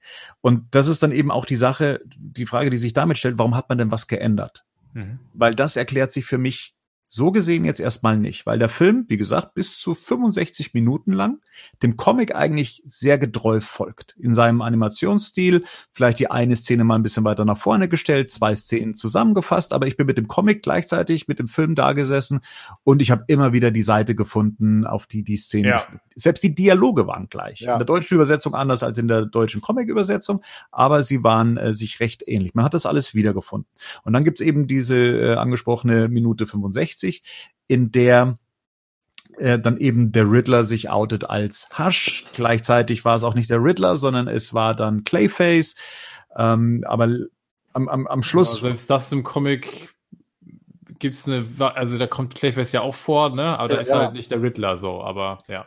Genau, und es gibt so ein paar Änderungen. Also ähm, Ja, am Anfang genau. ist es nicht Bane, sondern es ist Killer Grog. Batgirl spielt im Comic überhaupt keine Rolle. Das sondern Huntress, das, ne? genau, das Weil ist das stimmt, Huntress.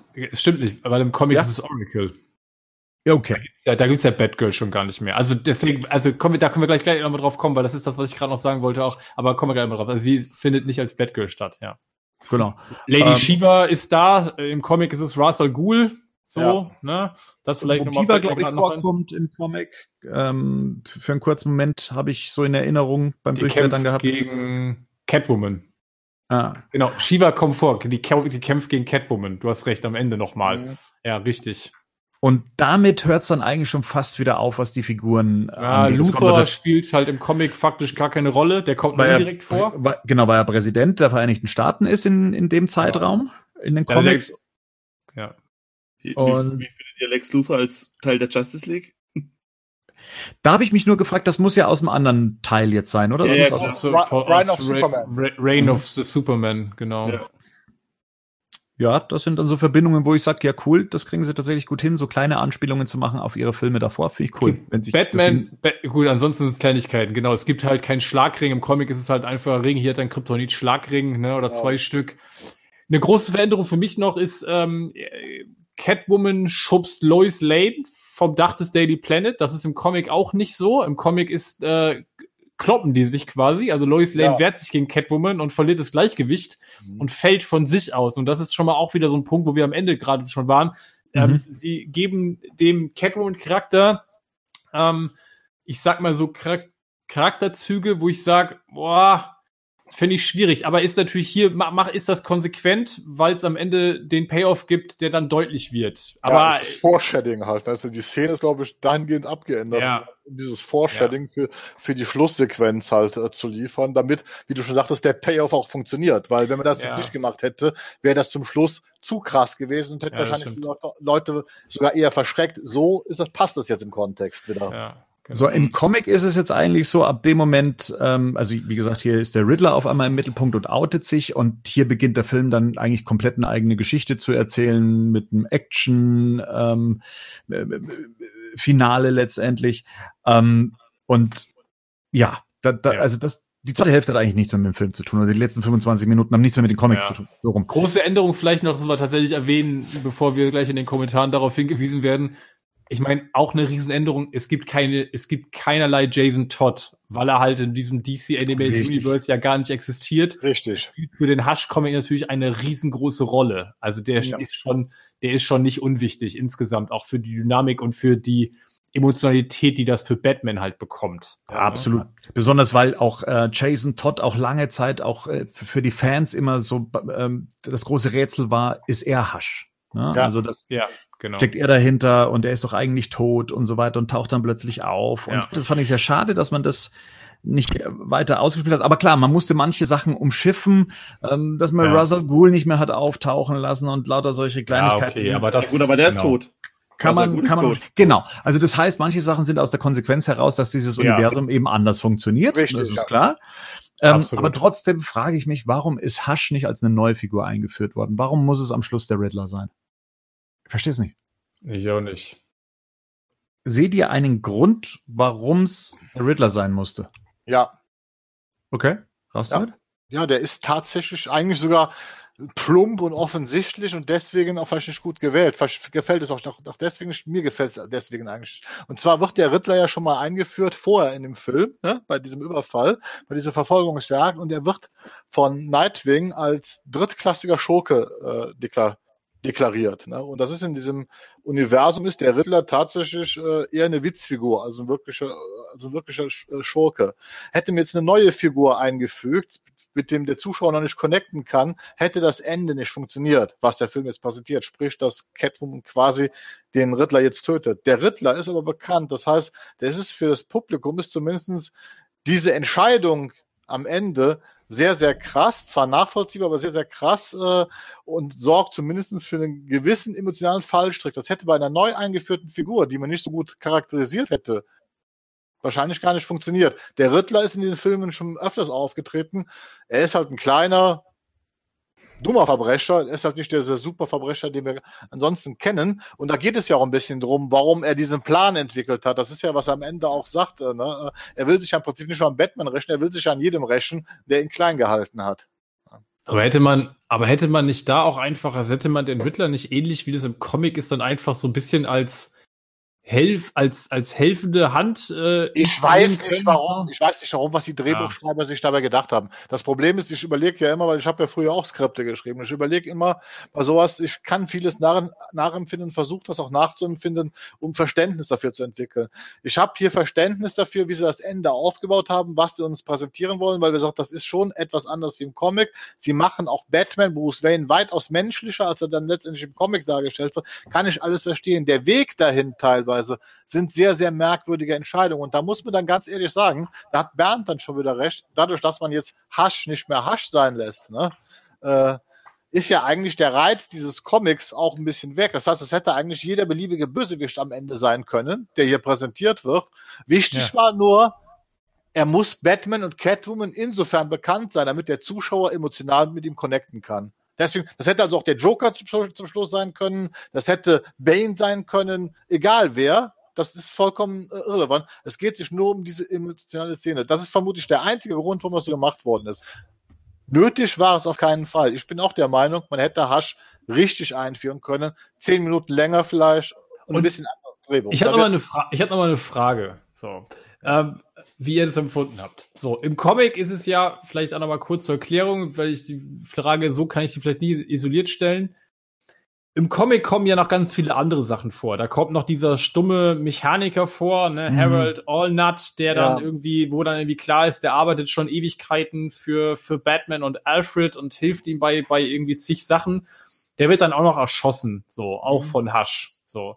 Ähm, und letzten Endes, diese ganze Jason Todd-Geschichte soll ja quasi, ne, auch Batman emotional komplett einmal auf links drehen. Also er will ja, Ja. im Prinzip eigentlich Batman über einen langen, langen, ausgetüfteten Plan hinweg immer weiter quälen, so. Ähm, und will eigentlich Batmans Welt aus den Fugen reißen, so. Und das ist ein Punkt, wo ich sage, im Comic wird das auch klar, also weil es nachvollziehbar wird. Hier nicht. Im Film ist aber, ja, das ist meine Frage, weil im Film stellt der Riddler irgendwann ihm am Ende in dem Endkampf, glaube ich, auch irgendwann die Frage, na, wie fühlt sich das an, wenn alles aus den Fugen gerät? Irgendwie so sinngemäß stellt er ihm trotzdem die Frage. Und für mich war, war das ist dann der Punkt, wo ich gesagt habe, okay, der Film hat mir das irgendwie nicht gezeigt. Mhm. Ich kann das, ich kann das vom Film selbst her irgendwie nicht nachvollziehen. Nein, du hast das Problem ja schon beim Joker. Im Comic ist die Prügelei mit dem Joker eines der Highlights. Da, Genau. da, die Szene, wo Batman droht, over the edge zu gehen und aufgrund des Schreib Schreibtils von Löb, wie die Geschichte geschrieben worden ist, ist das der Moment, wo sich Batman entscheiden muss, wer er sein will. Das Weil ist, ein top, das ist top, dass du das anführst, weil das war der Punkt, wo ich vorhin gesagt habe, ich habe noch einen Punkt, den ich dann weggelassen habe. Was Ja. mich für auch das gleiche Thema. Und da funktioniert das schon nicht mehr im Film. Im Film funktioniert das einfach nicht. Der ist zwar brutal, der Kampf. Du verstehst es aber eigentlich nicht, oder? Versteht Nein, ihr das in dem nein. Film? Meine Freundin saß dann neben mir und dachte mir und hat zu mir Nein. gesagt, so, warum rastet der jetzt so aus? Nein, warum schlägt er der sein- jetzt da fast tot so? Weil er seinen besten Freund getötet hat, vielleicht, den er Ja, klar, einmal aber- wieder hatte. Ja, aber das, genau, das ist aber im Film irgendwie, das kriegt nicht genug Raum. So. Und im Nein. Comic ist es tatsächlich krass, weil du ja immer eine Parallelmontage hast. Während er Richtig. den Joker, auf den Joker einstieg, hast du, er hat Jason Todd getötet. Da kommt Jason Todd ja das erste Mal überhaupt vor. Er hat Jason Todd getötet. Er hat Richtig. Barbara, er hat Batgirl in, in den Rücken geschossen. Seitdem ist sie querschnittsgelähmt, so, ne? Er hat die Frau von Gordon quasi niedergeschossen und etc. Und dann ist diese Entscheidung so, es haben so viele Leute leiden müssen, weil ich hier nicht konsequent gehandelt habe, weil ich hätte dich eigentlich längst töten müssen. Und letztendlich geht es da um eine ganz krasse moralische Entscheidung und einen moralischen Scheideweg. Und in dem Comic ist es auch so, dass ja Gordon, auch Catwoman versucht ja im Comic, das fand ich auch mega interessant, im Comic versucht ja Catwoman, ihn davon abzuhalten, den Richtig. Joker totzuschlagen. Richtig. Wo er Catwoman quasi nochmal ähm, außer Gefecht setzt, indem er ganz schön mies eine Vorverletzung von ihr, von der er Kenntnis hat, nutzt, um sie auszuschalten. Ja, so, ne? Da ist ja. er gnadenlos in dem Moment. Ja. So. Und dann hält eigentlich nur noch Jim Gordon ihn ab, weil Jim Gordon ihn daran erinnert, auf welcher Seite er eigentlich steht. Und das sind so Dinge, die den Comic auch so besonders machen. Aber das ist im Film alles nicht da. Nee, das, hat, das, das ist nicht da und das funktioniert auch nicht. Und, und das ist, was ich da, wir hatten ja eben über die Brutalität gesprochen. Das ist ja, der ganze Film, die Action ist eigentlich recht solide inszeniert, aber nie, ich sag mal, aufgesetzt brutal. In dem Moment, wenn die Joker-Szene kommt im Film und dieser Kampf, der Zweikampf kommt, in dem Moment sehen wir zum ersten Mal Blutspritzen. Das hat man also wirklich bewusst da eingesetzt, um das Ganze noch krasser irgendwie darzustellen. Und es hat nicht den Impact. Und deswegen funktioniert das auch am, mit dem Riddler zum Schluss nicht, äh, weil wir diesen Impact in keinster Weise nachvollziehen kann. Auch dass Hasch ihn dazu gebracht hat, genau zu diesem Punkt zu kommen. Ne? Weil wir sagt ja, klappt nicht, funktioniert einfach nicht. Und deswegen, glaube ich, hat man, hat man das Ende dann Ja. zum Schluss dann nochmal dahingehend geändert. Deswegen vermute ich auch mal, dass deswegen Catwoman ihn hier nicht versucht, dran zu hindern, ihn zu, äh, äh, den- den Joker umzubringen, damit sonst hätte das Ende auch nicht mehr funktioniert. Ja, das stimmt, klar, natürlich, das ist ja klar. Ne? Die Charakterisierung von Catwoman hätte aus den Comics nicht funktioniert. Ja. So, dann gibt's am Ende, kannst du am Ende diese Szene nicht machen. Mhm. Aber also beim Joker ging es mir absolut genauso. Auch da habe ich mir gedacht, wow, da, da fehlt mir jetzt etwas. Und warum ist die Gewalt so ausufernd? Gerade in der Ja. Szene irgendwie ist es einfach nur jetzt der Gewaltgrad. Da fehlt tatsächlich der, der, der emotionale Impact, warum Batman gerade so austickt und warum ihn dann Jim Gordon auch letztendlich aufhalten Mhm. muss. Ähm, was wiederum für mich gut funktioniert hat, war dann die Szene mit dem Joker im Gefängnis, als äh, Batman dann gegen Clayface gekämpft hat. Fand ich sehr amüsant, hat mir äh, seine, seine Kommentare mit seiner Eifersucht, mit seiner gespielten, von wegen er hätte noch andere neben ihm und so weiter, fand ich sehr cool. Also es hat mir, auch in der deutschen Synchro hat mir das sehr gut gefallen, muss ich sagen. Um mal wieder was Positives auch mit reinzubringen, weil natürlich hängen wir uns hier äh, auch so ein bisschen an den Unterschieden auf. Das war bei der Turtles besprechen, das ist halt anscheinend eine Krux, dass man eben den Impact Naja, macht Comics mit sich bringen, halt anscheinend nicht in die Animation mit übertragen kann. Oder wie, Rico, wie, wie, wie klingt das denn für dich? Ich meine, du, du hörst uns jetzt über das Comic und über die Inhalte sprechen, ähm, hast den Film jetzt gesehen, fandst den ja auch soweit äh, ganz unterhaltsam, sich anzugucken. Äh, macht, macht das für dich jetzt so einen Unterschied, dass du sagst, ich habe irgendwas verpasst? Ja, definitiv. Also ich habe es gerade, äh, äh, ja, ich habe es mir in meinem Kopf gerade schon gedacht, dass ich den äh, auf jeden Fall nachholen will, den, den, den Comic. Es ist, und es ist ja auch das, was ich so schade halt an der ganzen Geschichte finde, dass da halt scheinbar viel mehr Fleisch irgendwie dran ist und da halt irgendwie immer nur so, das wirkt irgendwie so, als ob man so, eine, als ob man eine Buch, einen Buchrücken des, des Comics durchlesen würde Ja. und dann halt den Film bekommt. Das, So, als ist, ob man- das ist eine tolle, das ist eine tolle Formulierung. Ja, Es richtig. ist, es ist am Comic ist mehr Fleisch dran. Ja, So. ja. Es ist letzten Endes ist es im Prinzip, du hast das Gefühl, und das ist mein Problem damit, wo ich sage, der Film für sich, okay, der mag ja für sich, ist der vielleicht solide. So. Mhm. Trotzdem kommt der mir, und das meinte ich ja mal Pacing-Problem vorhin am Anfang, wo ich sagte, der kommt mir trotzdem, selbst wenn ich den isoliert betrachte, wirkt der einfach teilweise gehetzt und dann wirkt der teilweise so, so, so, so, so bruchstückhaft.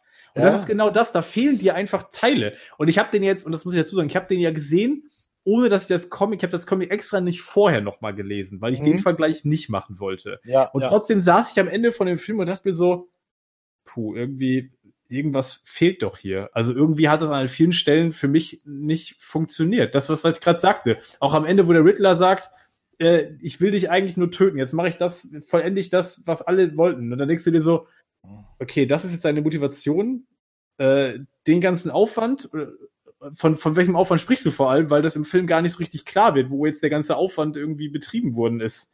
Also das wird, äh, ja, ja, Ja, Ja. gebe ich, dir- gebe ich dir vollkommen recht, Henning. Hast du mit allen Punkten stimmt genau. Aber es gibt einen Punkt, jetzt sind wir auch wieder bei Positiven, wo ich dann sagen muss, was der Film für mich besser gemacht hat, und das macht er eigentlich sogar ziemlich gut. Das ist nämlich dieses Ende, in dem er uns zum Schluss einen Batman präsentiert, der ganz klassisch das ist, was wir auch aus dem Comic kennen. Ein Batman, der an das Gute im Menschen glaubt, der selbst in, in seiner schlimmsten Situation, weil er will den Riddler ja zum Schluss retten. Also er will eher sich opfern, als dass er den zu Tode stürzen lässt. Das ist Ja. eine Sache, die wir Ja. in, den Filmen schon lange nicht mehr so gesehen haben. Dass er hier sich entscheidet und deswegen finde ich, das Ende funktioniert so super, dass dann halt Selina Kyle den Riddler umbringt, um ihn zu retten. Weil wir sehen hier seit langem mal einen absolut Weißt du, diesen Batman, der halt jede Nacht rausgeht und das Verbrechen bekämpft, weil er denkt, dass er auch alleine etwas verändert. Den haben wir in den Filmen schon ewig nicht mehr gesehen.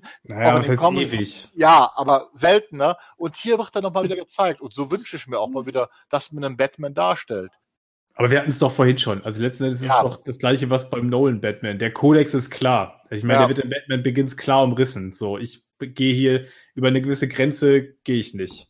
Ja, So. aber der, aber hier geht es vor allen Dingen darum, äh, dass klar wird, dass er diesen Kodex hat. Der ist aber bei, Ja. bei, Nolan, bei Nolan ist dieser Kodex äh, auch so eher technisch nach einem Motto bei ihm. Weil, nein, nein, nein, nein. Na, Also in unserer, also Ja, in unserer, ich- in unserer Dark Knight Besprechung haben wir ja auch schon gesagt, dass der Kodex okay. noch nie, noch nie so vordergründig war in, in Ja, der ja. gesamten äh, Batman-Lore. Also viele Leute sagen ja immer hier diese nicht äh, töten Regel. Die wurde noch nie stärker bespielt als eben in The Dark Knight und viele be äh, beziehen sich ja da, da drauf und sagen ja Batman tötet nicht, weil das wurde mir ja in Dark Knight erklärt. Und das war jetzt das zweite Mal und ich weiß nicht, ob in den Vorfilmen das auch schon der Fall war, dass so, dass auf einmal aus dem Nichts mehr oder weniger öfters dieser Kodex benannt wurde.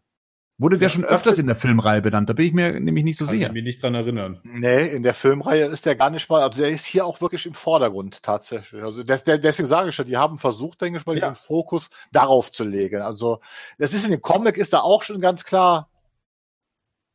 Das Ziel ist halt auch dieser Kodex, klar zu machen, wer ist Batman, was macht Batman, warum macht er es und so weiter. Und der Film versucht das halt einfach nur verstärkt, weil er halt andere Sachen halt weglassen musste, wollte, konnte, keine Ahnung. Wie gesagt, letztendlich werden wir das ja nie so ganz genau ra rausbekommen. Herr Netz. Aber ich bin bei dir, Gerd. Für mich hat das Ende gut funktioniert. Für mich hat auch Ja. das Finale gut funktioniert mit dem, mit dem Riddler. Und ich finde auch, dass, dass Catwoman dann praktisch diesen, also wie man das als Kniff genutzt hat, dass Catwoman ihn sterben lässt, damit Batman überhaupt noch aus dieser Falle rauskommt, Ja. lebend.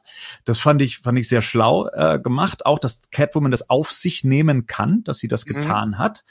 Was ich allerdings nicht verstanden habe, ist der Grund, warum sie sich von Batman dann gelöst hat. Ja, Ähm, das wollte ich gerade sagen. Das ergibt doch, sorry, das ergibt doch gar keinen Sinn. Also die zwei waren ja zusammen in dem Film, haben zusammen Ja. gefunden.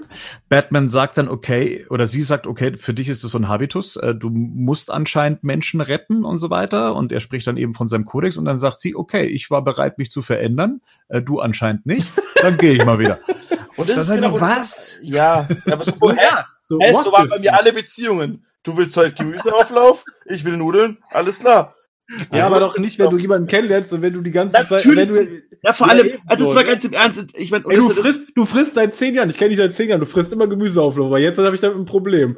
Nachdem wir jetzt zusammen sind, will ich, dass du damit aufhörst. So. Und genau das, und das genau, das fand ich an dem Film halt so ein bisschen schade, weil da und das ist halt das, was- Ja. warum ich ihn letztes Mal nicht empfehlen wollte unbedingt, weil ich da halt so ein bisschen finde, da, da, das, da würden zwei Filme oder so ein bisschen, du hast doch alles da, was du haben musst. So, okay, du hast nicht die geilste Animation, aber dann versuch doch wenigstens Geschichten geil zu erzählen. Aber so. wäre das, wäre das am Ende nicht einfach gewesen, indem man das gedreht hätte und gesagt hätte, dass Batman einfach das beendet? Das wäre viel Ja. konsequenter gewesen.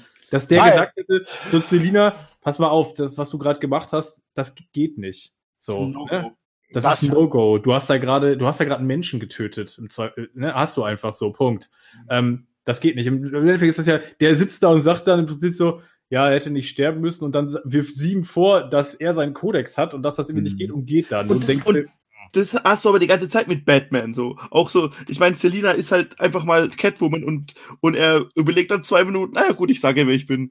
Und dann irgendwie, sogar Damon Wayne sagt dann noch im Auto zu ihr, hey, wenn du es ihr sagst, dann verhüt wenigstens oder irgendwas. Und, Da habe ich wirklich laut lachen müssen. Ja. ja. Aber, aber das ist halt so das und das ist das, was ich mir bei Ja. diesen das, sind- halt, das, das sind so ein Sonntag, Sonntagmittag-Film. So, wenn du gerade irgendwie eh nichts zu tun hast, dann sind die cool. Aber sie hätten als Potenzial, und das merkt man in einer Diskussion hier, viel mehr zu sein. Natürlich kann Ja. man die gut finden und keiner, ja, ich würde niemand- ich würde jetzt niemandem absprechen, dass er irgendwie, dass er vielleicht keine Ahnung von Film hat, wenn er die Filme ultra geil findet. So, aber du hast ja so viele Sachen, die einfach gut funktionieren würden, die du über mehrere Filme, weil der Film muss ja nicht für sich stehen. Das ist ja eher ein Vorteil. Und da habe ich eher gesagt, das ist ein Nachteil, weil auch diese Beziehung zu Catwoman, die ist halt einfach irgendwie, also hat er sich jetzt irgendwie überlegt, so, saß an seiner Bett und gedacht, ah ja, irgendwie wäre eine Freundin doch ganz geil. Mit der ich Ja, zusammen genau, bei, bei Sina. Kyle hat doch auch in den, in den vorherigen Filmen, wird das doch auch nicht angedeutet mit den beiden, oder? Eben. Ja, und es, und sorry, dass ich das, ja, das ist, da bin ich, da bin ich komplett bei dir und dann denke ich mir, das ist ja das, glaube ich, was ich letztes Mal bei, bei, bei Turtle, bei den Turtles-Filmen auch schon gesagt habe. Ich glaube, die Filme für sich, das ist solide und ich glaube, wenn sich manche fragen, sind wir hier irgendwie, wir sind ein bisschen paradox so, das was Gerd gerade schon, äh, Bernd gerade schon angerissen hat. So nach dem Motto, erst sagen wir, ja, der Film ist solide, kann man gucken und dann hängen wir uns hier an Details und es klingt als Und dann ist alles Film- scheiße. der, der, der Film der letzte Scheiß wäre. Ich glaube, das geht gar nicht darum. Bei mir geht es immer oft darum, dass je tiefer du reinguckst, desto mehr siehst du das verschenkte Potenzial. Und ich muss tatsächlich dann auch an dem, an dem Punkt sagen, es tut mir auch leid, Freunde, aber wenn du dir ein Masterpiece wie Hasch nimmst, dann musst du dich Das am Ende auch Mas- daran messen, dann musst du dich ja auch daran hoch. messen lassen. Ja. So, dann kannst du nicht sagen, ach so, ja, dann ändern wir hier was, dann ändern wir da was. Und wenn das am Ende irgendwie dann komplett irgendwie ein Ding gibt, wo ich sage, okay, was ist denn da von Hasch jetzt noch übrig? So, und was ist von der Essenz von Hasch noch übrig? Und wenn das am Ende nicht mehr viel ist und dann Dinge im Film selber auch noch, wo ich sage, hm, ja, so richtig konsequent ist es dann aber auch nicht umgesetzt oder so richtig sinnhaft ist es auch nicht erzählt, dann habe ich damit schon meine Schwierigkeiten. Und das ist der Punkt, wo ich, und dann den Kreis zu vorhin, was ist denn hier die Zielgruppe? Erklärt mir das mal bitte.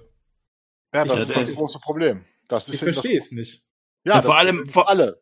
vor allem hast du ja das Problem, dann nimmst du solche Sachen dir, ähm, dann, dann, dann, dann, das funktioniert halt irgendwie nicht, weil die Comicleser, die werden halt verarscht, weil da macht dann diese ganzen äh, Thomas Elliott-Szenen alle keinen Sinn. So. Die machen halt einfach keinen Sinn. Die sind einfach, warum läuft er aus dem Krankenzimmer raus und guckt so, also guckt so, als ob man denkt, okay, er ist das nächste Bo- Bond-Bösewicht. Klappt einfach nicht. Ja, das stimmt. Das ergibt eigentlich auch keinen Sinn nachher. Es gibt überhaupt keinen Sinn. Es ist nur für diejenigen, die den Comic kennen und sagen, ha, ich weiß, was passiert. Genau, nur und am Ende, und am Ende Rein von der zeigst du denen noch eine lange Nase. keinen Sinn.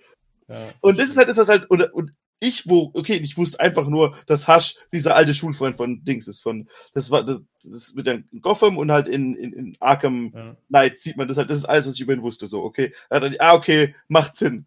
Dann stirbt er einfach und dann wird er, und dann wird er noch so unehrenhaft seine nackte Leiche da mal Batman vor die Füße geschmissen, kurz vor, vor dem Finale.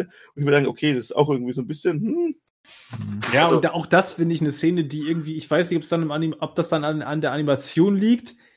Die funktioniert ja auch nicht so richtig, oder? Oder denk, habt ihr in dem Augenblick einen Kloß im Hals, weil ihr denkt, so, boah, das für Batman aber gerade richtig krass, dass da ihm nochmal, ne, der tote Schulfreund vor die Füße geworfen wird. Das nimmt er so ein bisschen, ich finde, das nimmt er so einfach zur Kenntnis, steigt drüber und geht halt weiter. So, ne? Also, und das ist vielleicht auch, ja, und das ist Ja. vielleicht auch das Problem, dass du natürlich dann einen Comic dir nimmst. Und das ist vielleicht auch das, die ähnliche Analogie zu Year One.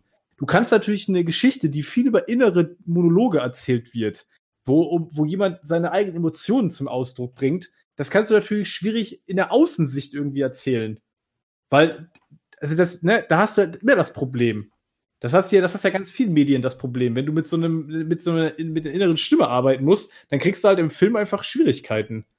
Und Glaubt das, das ihr- Hier, hier auch so ein bisschen. Glaubt ihr, dass es dem Film geholfen hätte, wenn er nicht Teil des existierenden äh, Ja. Animated Universe Ja. gewesen wäre? Ja. Aber exakt der gleiche Film. Nee, du meinst nee. jetzt, nee, nee. Also wenn man, wenn man jetzt nicht mit diesen ganzen Kompromissen hätte arbeiten müssen, wer hätte vorkommen dürfen, wen müssen wir dafür einsetzen, nehmen wir irgendwie was Aktuelles, es muss irgendwie noch mit dieser eh schon vorhandenen Storyline funktionieren.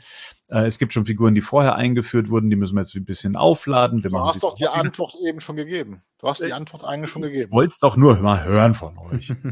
Weiß, Nee, aber- aber, aber, aber tatsächlich, äh, ähm, die Leute, guck mal, sie haben zwar, müssen auf Sachen verzichten, aber haben trotzdem relativ viel Freiheiten gehabt. Aber die Freiheit, die sie hatten, haben sie jetzt ja auch nicht perfekt gemacht. Deshalb würde ich jetzt eher sagen, eher nicht. So. Hm. Also Also die Frage ist ja, wie seht ihr das denn? Würdet ihr denn gerne, und das war ja das, was, was Bernd gerade schon gesagt hat, ich glaube, der hat die Frage eigentlich schon beantwortet. Würdet ihr denn gerne, jetzt nehmen wir mal an, das Ding wäre losgelöst, würdet ihr denn einfach gerne eine 1 zu 1, einfach nur eine animierte Fassung des Original-Comics sehen? Wäre das dann was, was irgendwie, weiß ich den Ansprüchen gerecht werden würde? Wir würden die Ansprüche schon gerecht werden und das ist das, was äh, es hat bei Death of Superman und Reign of Superman funktioniert, indem man das auf zwei Teile äh, gemacht hat und der Geschichte Raum gegeben hat, dann hätte, da konnte man dann auch die Figuren vernünftig einführen. Wir haben hier wieder dieses leidige Problem, was viele von den animierten DC-Filmen haben. Entweder nehmen sie sich einen Comic, der nur 48 Seiten ist und dichten irgendeinen Scheiß dazu.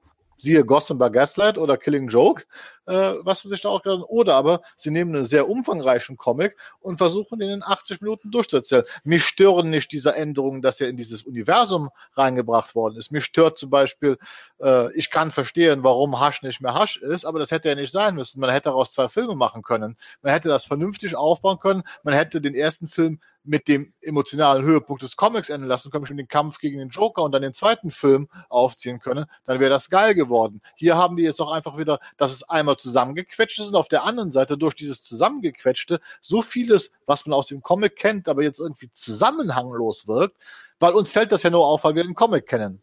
Das ist ja eigentlich der Hauptgrund, warum wir Mhm. da, da, da sitzen. Wir kennen das Comic und wir können das so rotieren und dann, dann fällt aber auch Henning ja schon auf. Und das ist irgendwie ein ganz merkwürdiges Pacing ja. Ja, im Prinzip ist die Szene nur drin, weil wir halt das Comic kennen. Deswegen wurde die Szene jetzt reingenommen. Aber die wurde halt Ja. nicht handlungstechnisch da wirklich reingebracht. Und das ist für mich das Problem. Es ist einfach die Lauflänge. Das hätte länger sein müssen, es hätte besser durchstrukturiert werden müssen, dann hätte es eine Hammer, ein Hammer-Animationsfilm werden können. Jetzt muss ich mal glatt den äh, Rico noch mal fragen. Hi. Hi. Äh, die Filme werden ja auch immer ganz groß applaudiert, wenn das bei der Comic-Con angekündigt wird, dass eine Hasch-Verfilmung kommt und solche Sachen. Ähm, verspricht man sich dann als jetzt jemand, der jetzt das Comic nicht gelesen hat, dass das so ein bisschen ähm, die, die Fast-Food-Variante ist, also dass ich mir das Comic dann schenken kann, dass ich dann so äh, die eigentlich wichtige und unter Fans bekannte Storyline so konsumieren kann, dass ich dann schon das Nötigste für mich mitbekomme? Weil man hat so ein bisschen das Gefühl, dass die dann eben auch so behandelt werden. Ja, das, also für mich war das auf jeden Fall so, klar. Also, aber das, ab, ja, war hundertprozentig Ja, kann ich jetzt auch nicht. Aber ich glaube schon, dass es Mhm. ein Teil davon ist. Wobei ich halt eher glaube, dass Leute, die auf der Comic-Con sind, auch alles Leute sind, die den Comic, also, ich würde sagen, die Schnittmenge Leute, die den Comic auch gelesen haben, ist recht hoch. Für mich selber würde es definitiv zutreffen. Dass ich mir gedacht habe, okay, wenn der Film ganz gut ist oder gut funktioniert, dann kann, dann würde mir das vielleicht auch reichen. So. Das finde ich aber eine interessante Analogie, die Allerdings- Bernd aufmacht. Aller, allerdings muss ich sagen, habe hab ich bisher danach immer, habe ich danach immer den Weg eigentlich zum Comic gefunden. Ich habe nach dem Turtles-Film habe ich den, also ich habe da ganz am Anfang, ich habe den gut Flashpoint, gibt's auch einen Comic zu, oder? Den habe ich nicht gelesen. Aber ich habe zu nach ähm, nach unserer Besprechung zu, oder ich habe nach The Dark Knight Returns habe ich den Comic gelesen. Ich habe nach ähm, nach nach äh, jetzt habe ich vor den Comic zu lesen und ich habe auch den Turtles Comic gelesen, nachdem ich den Film geguckt hatte. Aber das finde ich interessant, weil zum Beispiel meine, meine Freundin am Ende von dem Film, als ich gesagt habe, ich lese jetzt den Comic nochmal, hat die gesagt, oder die hat mich am Ende vom Film, hat die mich eigentlich angeguckt und gesagt, warum ist denn das Comic ein Klassiker geworden? Dann, ja, nee, genau. Und dann habe ich gesagt so, weil der Film mit dem Comic aus meiner Erinnerung, ich muss das nochmal auffrischen, aber irgendwie fehlt mir da relativ viel, weil so hätte ich es vom Film her, hätte ich es nicht nachvollziehen können. Mhm. So, und ich finde halt die Analogie, schon, dass ich gerade Rico noch mal ins Wort gefallen bin. Kein ähm, Problem. Dachte, du hast bei deiner Pause, du wärst fertig. Ähm, ja, das ist immer schwierig, auch Leute draußen, ne? Wir sehen uns einfach nicht so. Das ist natürlich Ja. immer ein bisschen schwierig so. Ähm, die Analogie, die Bernd gerade aufgemacht hat, finde ich aber interessant, weil das ja sowas ist wie, Leute kennen ein Buch und es wird eine Verfilmung angekündigt. So, wo ich mir dann voll oft denke, oh cool, ich gucke mir vielleicht im Zweifelsfall von einigen Sachen lieber den Film an, als das Buch zu lesen. So. Und würde jetzt im Prinzip da ja schon erwarten, das ist das, was Bernd gerade fragte, ich würde mir dann schon erwarten, dass es zumindest werksgetreu ist. So. Würde ich mir wünschen. Jetzt haben wir natürlich beim Buch aber auch kein visuelles Medium. Wo man sagt, mhm. da, da kann natürlich der Film durch ne, viele Dinge einfach noch das anreichern, wo ich sage, wenn natürlich ein Comic jetzt einfach nur eins zu eins verfilmt werden würde, dann ist es, dann sind es bewegte Panels, so wo ich mir dann auch denke, bräuchte es das unbedingt? Für die Leute, die das Comic kennen, wäre es dann vielleicht, wäre es dann langweilig und muss man deswegen, und ist das vielleicht der Grund, warum man dann sagt so, okay, das Comic kennt irgendwie nach dem besonderen so, okay, der Film ist für Fans, 90% der Fans oder 99,9% der Fans außer Rico kennen eigentlich alle das Comic. Äh, ähm, müssen wir nicht jetzt einfach was anderes anbieten? So, ja. ist es dann so ein Zwang, einfach zu sagen, wir müssen eigentlich was anderes anbieten, weil wenn wir den Comic eins zu eins nehmen, den kennen eh alle. Ja, ich glaube, das ist genau das, was da passiert, weil es ist witzigerweise ist ja einer der Hauptkritikpunkte an, an, an Zack Snyders Watchmen-Verfilmung, dieses sklavische Umsetzen der einzelnen Comic-Panels, was ja viele Hardcore-Fans teilweise auch als extrem langweilig empfunden haben, ne? dass ja, einfach die Bilder eins zu eins umgesetzt worden sind. Ja, ne?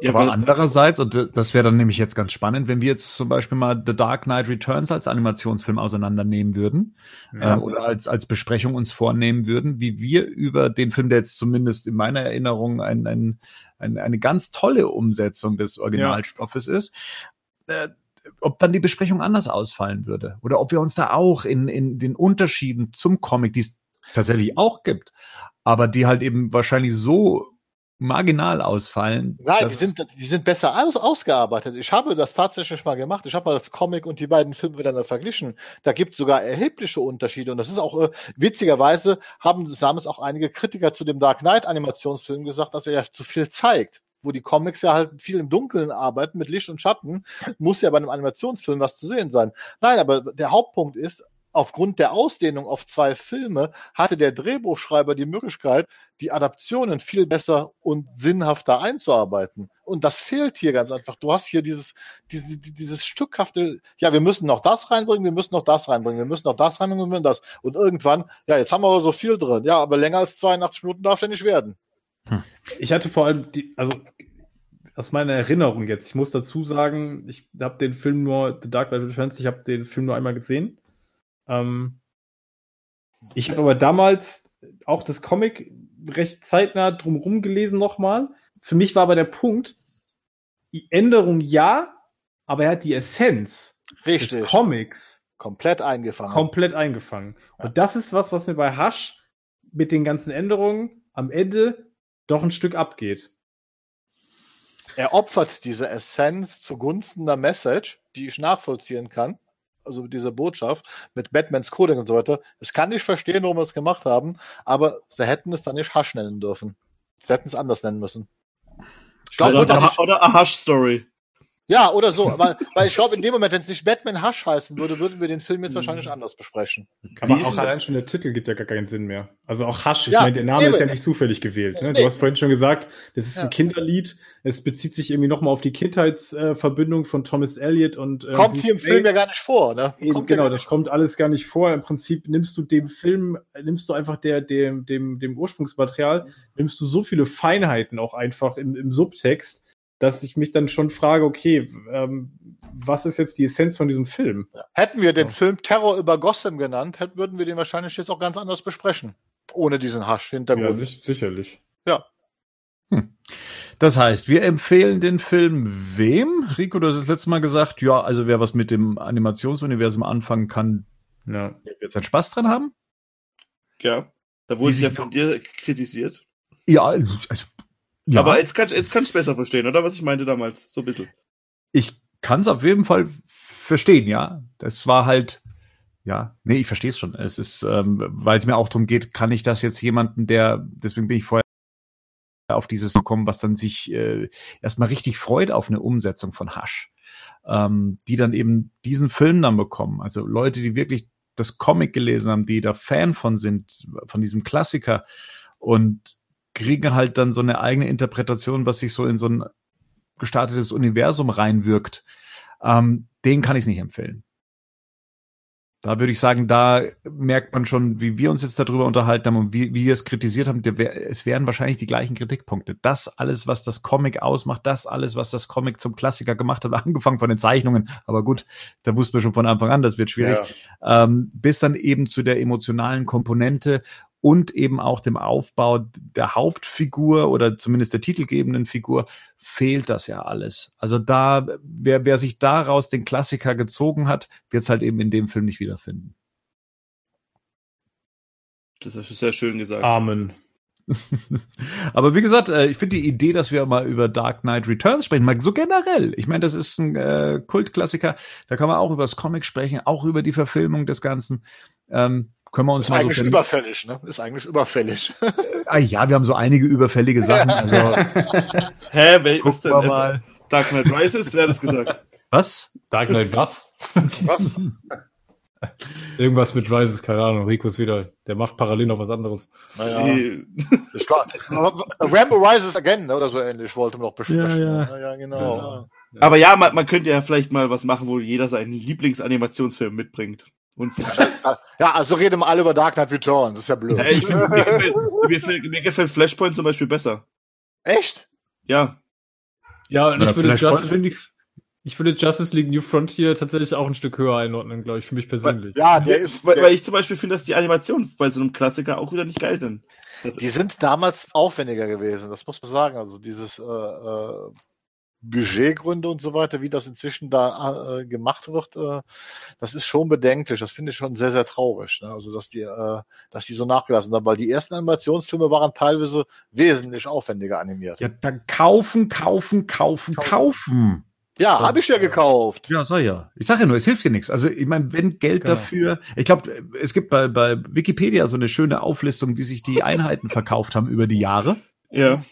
Und äh, das fing an damals mit, mit Superman Doomsday und das hat ja richtig gut eingeschlagen, auch verkaufsmäßig. Und seitdem gingen ja die Zahlen ja nur runter. Also wundert es einen natürlich auch nicht, dass da nicht mehr das Geld und das Budget äh, zur Verfügung steht, um diese Filme zu produzieren. Da können wir an und für sich ja froh sein, dass dieser kleine Nischenbereich von diesen Animationsfilmen, der ja. dass, dass der überhaupt noch weiterhin bedient wird und das in einer gewissen Regelmäßigkeit. Dass das Meine, ein Massenmedium ist, dürfte ja klar sein. Nur ganz ehrlich, ich muss auch, ich muss dazu sagen, auch wenn ich jetzt immer hier auch, ne, jetzt werden wieder Leute auch sagen, okay, jetzt ein Nitpicking irgendwie und ich bin da ja auch ganz vorne dabei. Das, das, das Arschloch. Das gebe ich auch gerne, das gebe ich auch gerne zu. So, ich glaube, der Punkt ist für mich einfach, ich, wenn ich so eine Ankündigung krieg, dann hätte ich zumindest gerne die Essenz des an Materials wiedererkannt. So, ich bin jetzt auch gespannt. Ich meine, es ist auch Superman Red Sun angekündigt. Auch das ist für mich so ein Punkt, wo ich sage, yo, das ist auch kein völlig unbekannter Comic und ich meine, die machen das ja auch nicht unbeabsichtigt. Ja. Ich meine, sie nehmen ja den Bass des, der, der, von dem Bekanntheitsgrad des Ursprungsmaterials nehmen sie ja auch dankend mit. So, sie könnten ja auch einfach was anderes machen. So, und dann erwarte ich aber auch ein Stück weit, dass man äh, sich bei der Essenz dann schon Mühe gibt, die zumindest vernünftig einzufangen. Aber Dark Knight Returns finde ich auch gut. Lass uns das machen. Also trotzdem würde ich aber nochmal wirklich jedem Hasch empfehlen, sofern er, sofern er einfach über das Comic hinwegsehen kann, einfach für jeden Batman-Fans, weil trotz aller Kritikpunkte, Kritikpunkte, die wir jetzt hier genannt haben, noch dieses Nitpicking, was Henning und ich teilweise betrieben haben, äh, das ist immer noch ein verdammt unterhaltsamer Animationsfilm, der auch Spaß macht zum Gucken und der vor allem für Batman-Fans wirklich gut sein, also äh, geeignet ist, um einfach ein gutes Batman-Abenteuer zu sehen, ja. Mal unabhängig von dem ganzen anderen Krempel, den wir jetzt besprochen haben.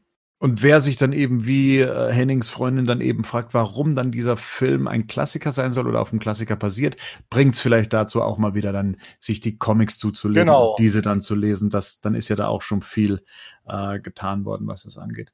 Herrschaften, vielen Dank für diese tolle, emotionale, auffühlende äh, Besprechung eines einer aktuellen Veröffentlichung. War cool, hat mir wieder gefallen. Wie gesagt, der eine oder andere wird da draußen bestimmt wieder sagen, boah, die sehen nur am Motzen. Ja, dann ist es halt so. Wir können es uns ja. halt auch nicht schön reden. Ja, eben. Ähm, so und äh, wir konnten dem Ganzen ja auch noch was abgewinnen, so ist es ist ja. Ist ja hier auch kein Werbepodcast. So. Ich wollte gerade sagen, wir, wir, kriegen keine Kohle dafür. Ja, sobald wir Geld dafür bekommen, loben wir alles. Oder Gratis-Exemplare. Kleiner Wink an Warner. Gratis-Exemplare. Wundervoller Animationsfilm, kann ich nur empfehlen. Ganz tolle Zeit. Verdammt unterhaltsam. Ach, herrlich. Ah, herrlich. 9,5 von 10 Sternen. Ein zeitloser Klassiker. Schon jetzt. Die Animationskunst. Also Warner, ihr habt gehört, wir können das auch anders. Ja. Könnten. Könnte. Gut. Gute Nacht. Alles klar, gute Nacht zusammen. Macht's gut. Ciao. Ciao. Hasch, Ba- Hasch Baby. Schlaf. Hasch, hasch. Ja, Hasch, hasch, Hasch, Hasch, Hasch, hasch ich bin der Frühling. Der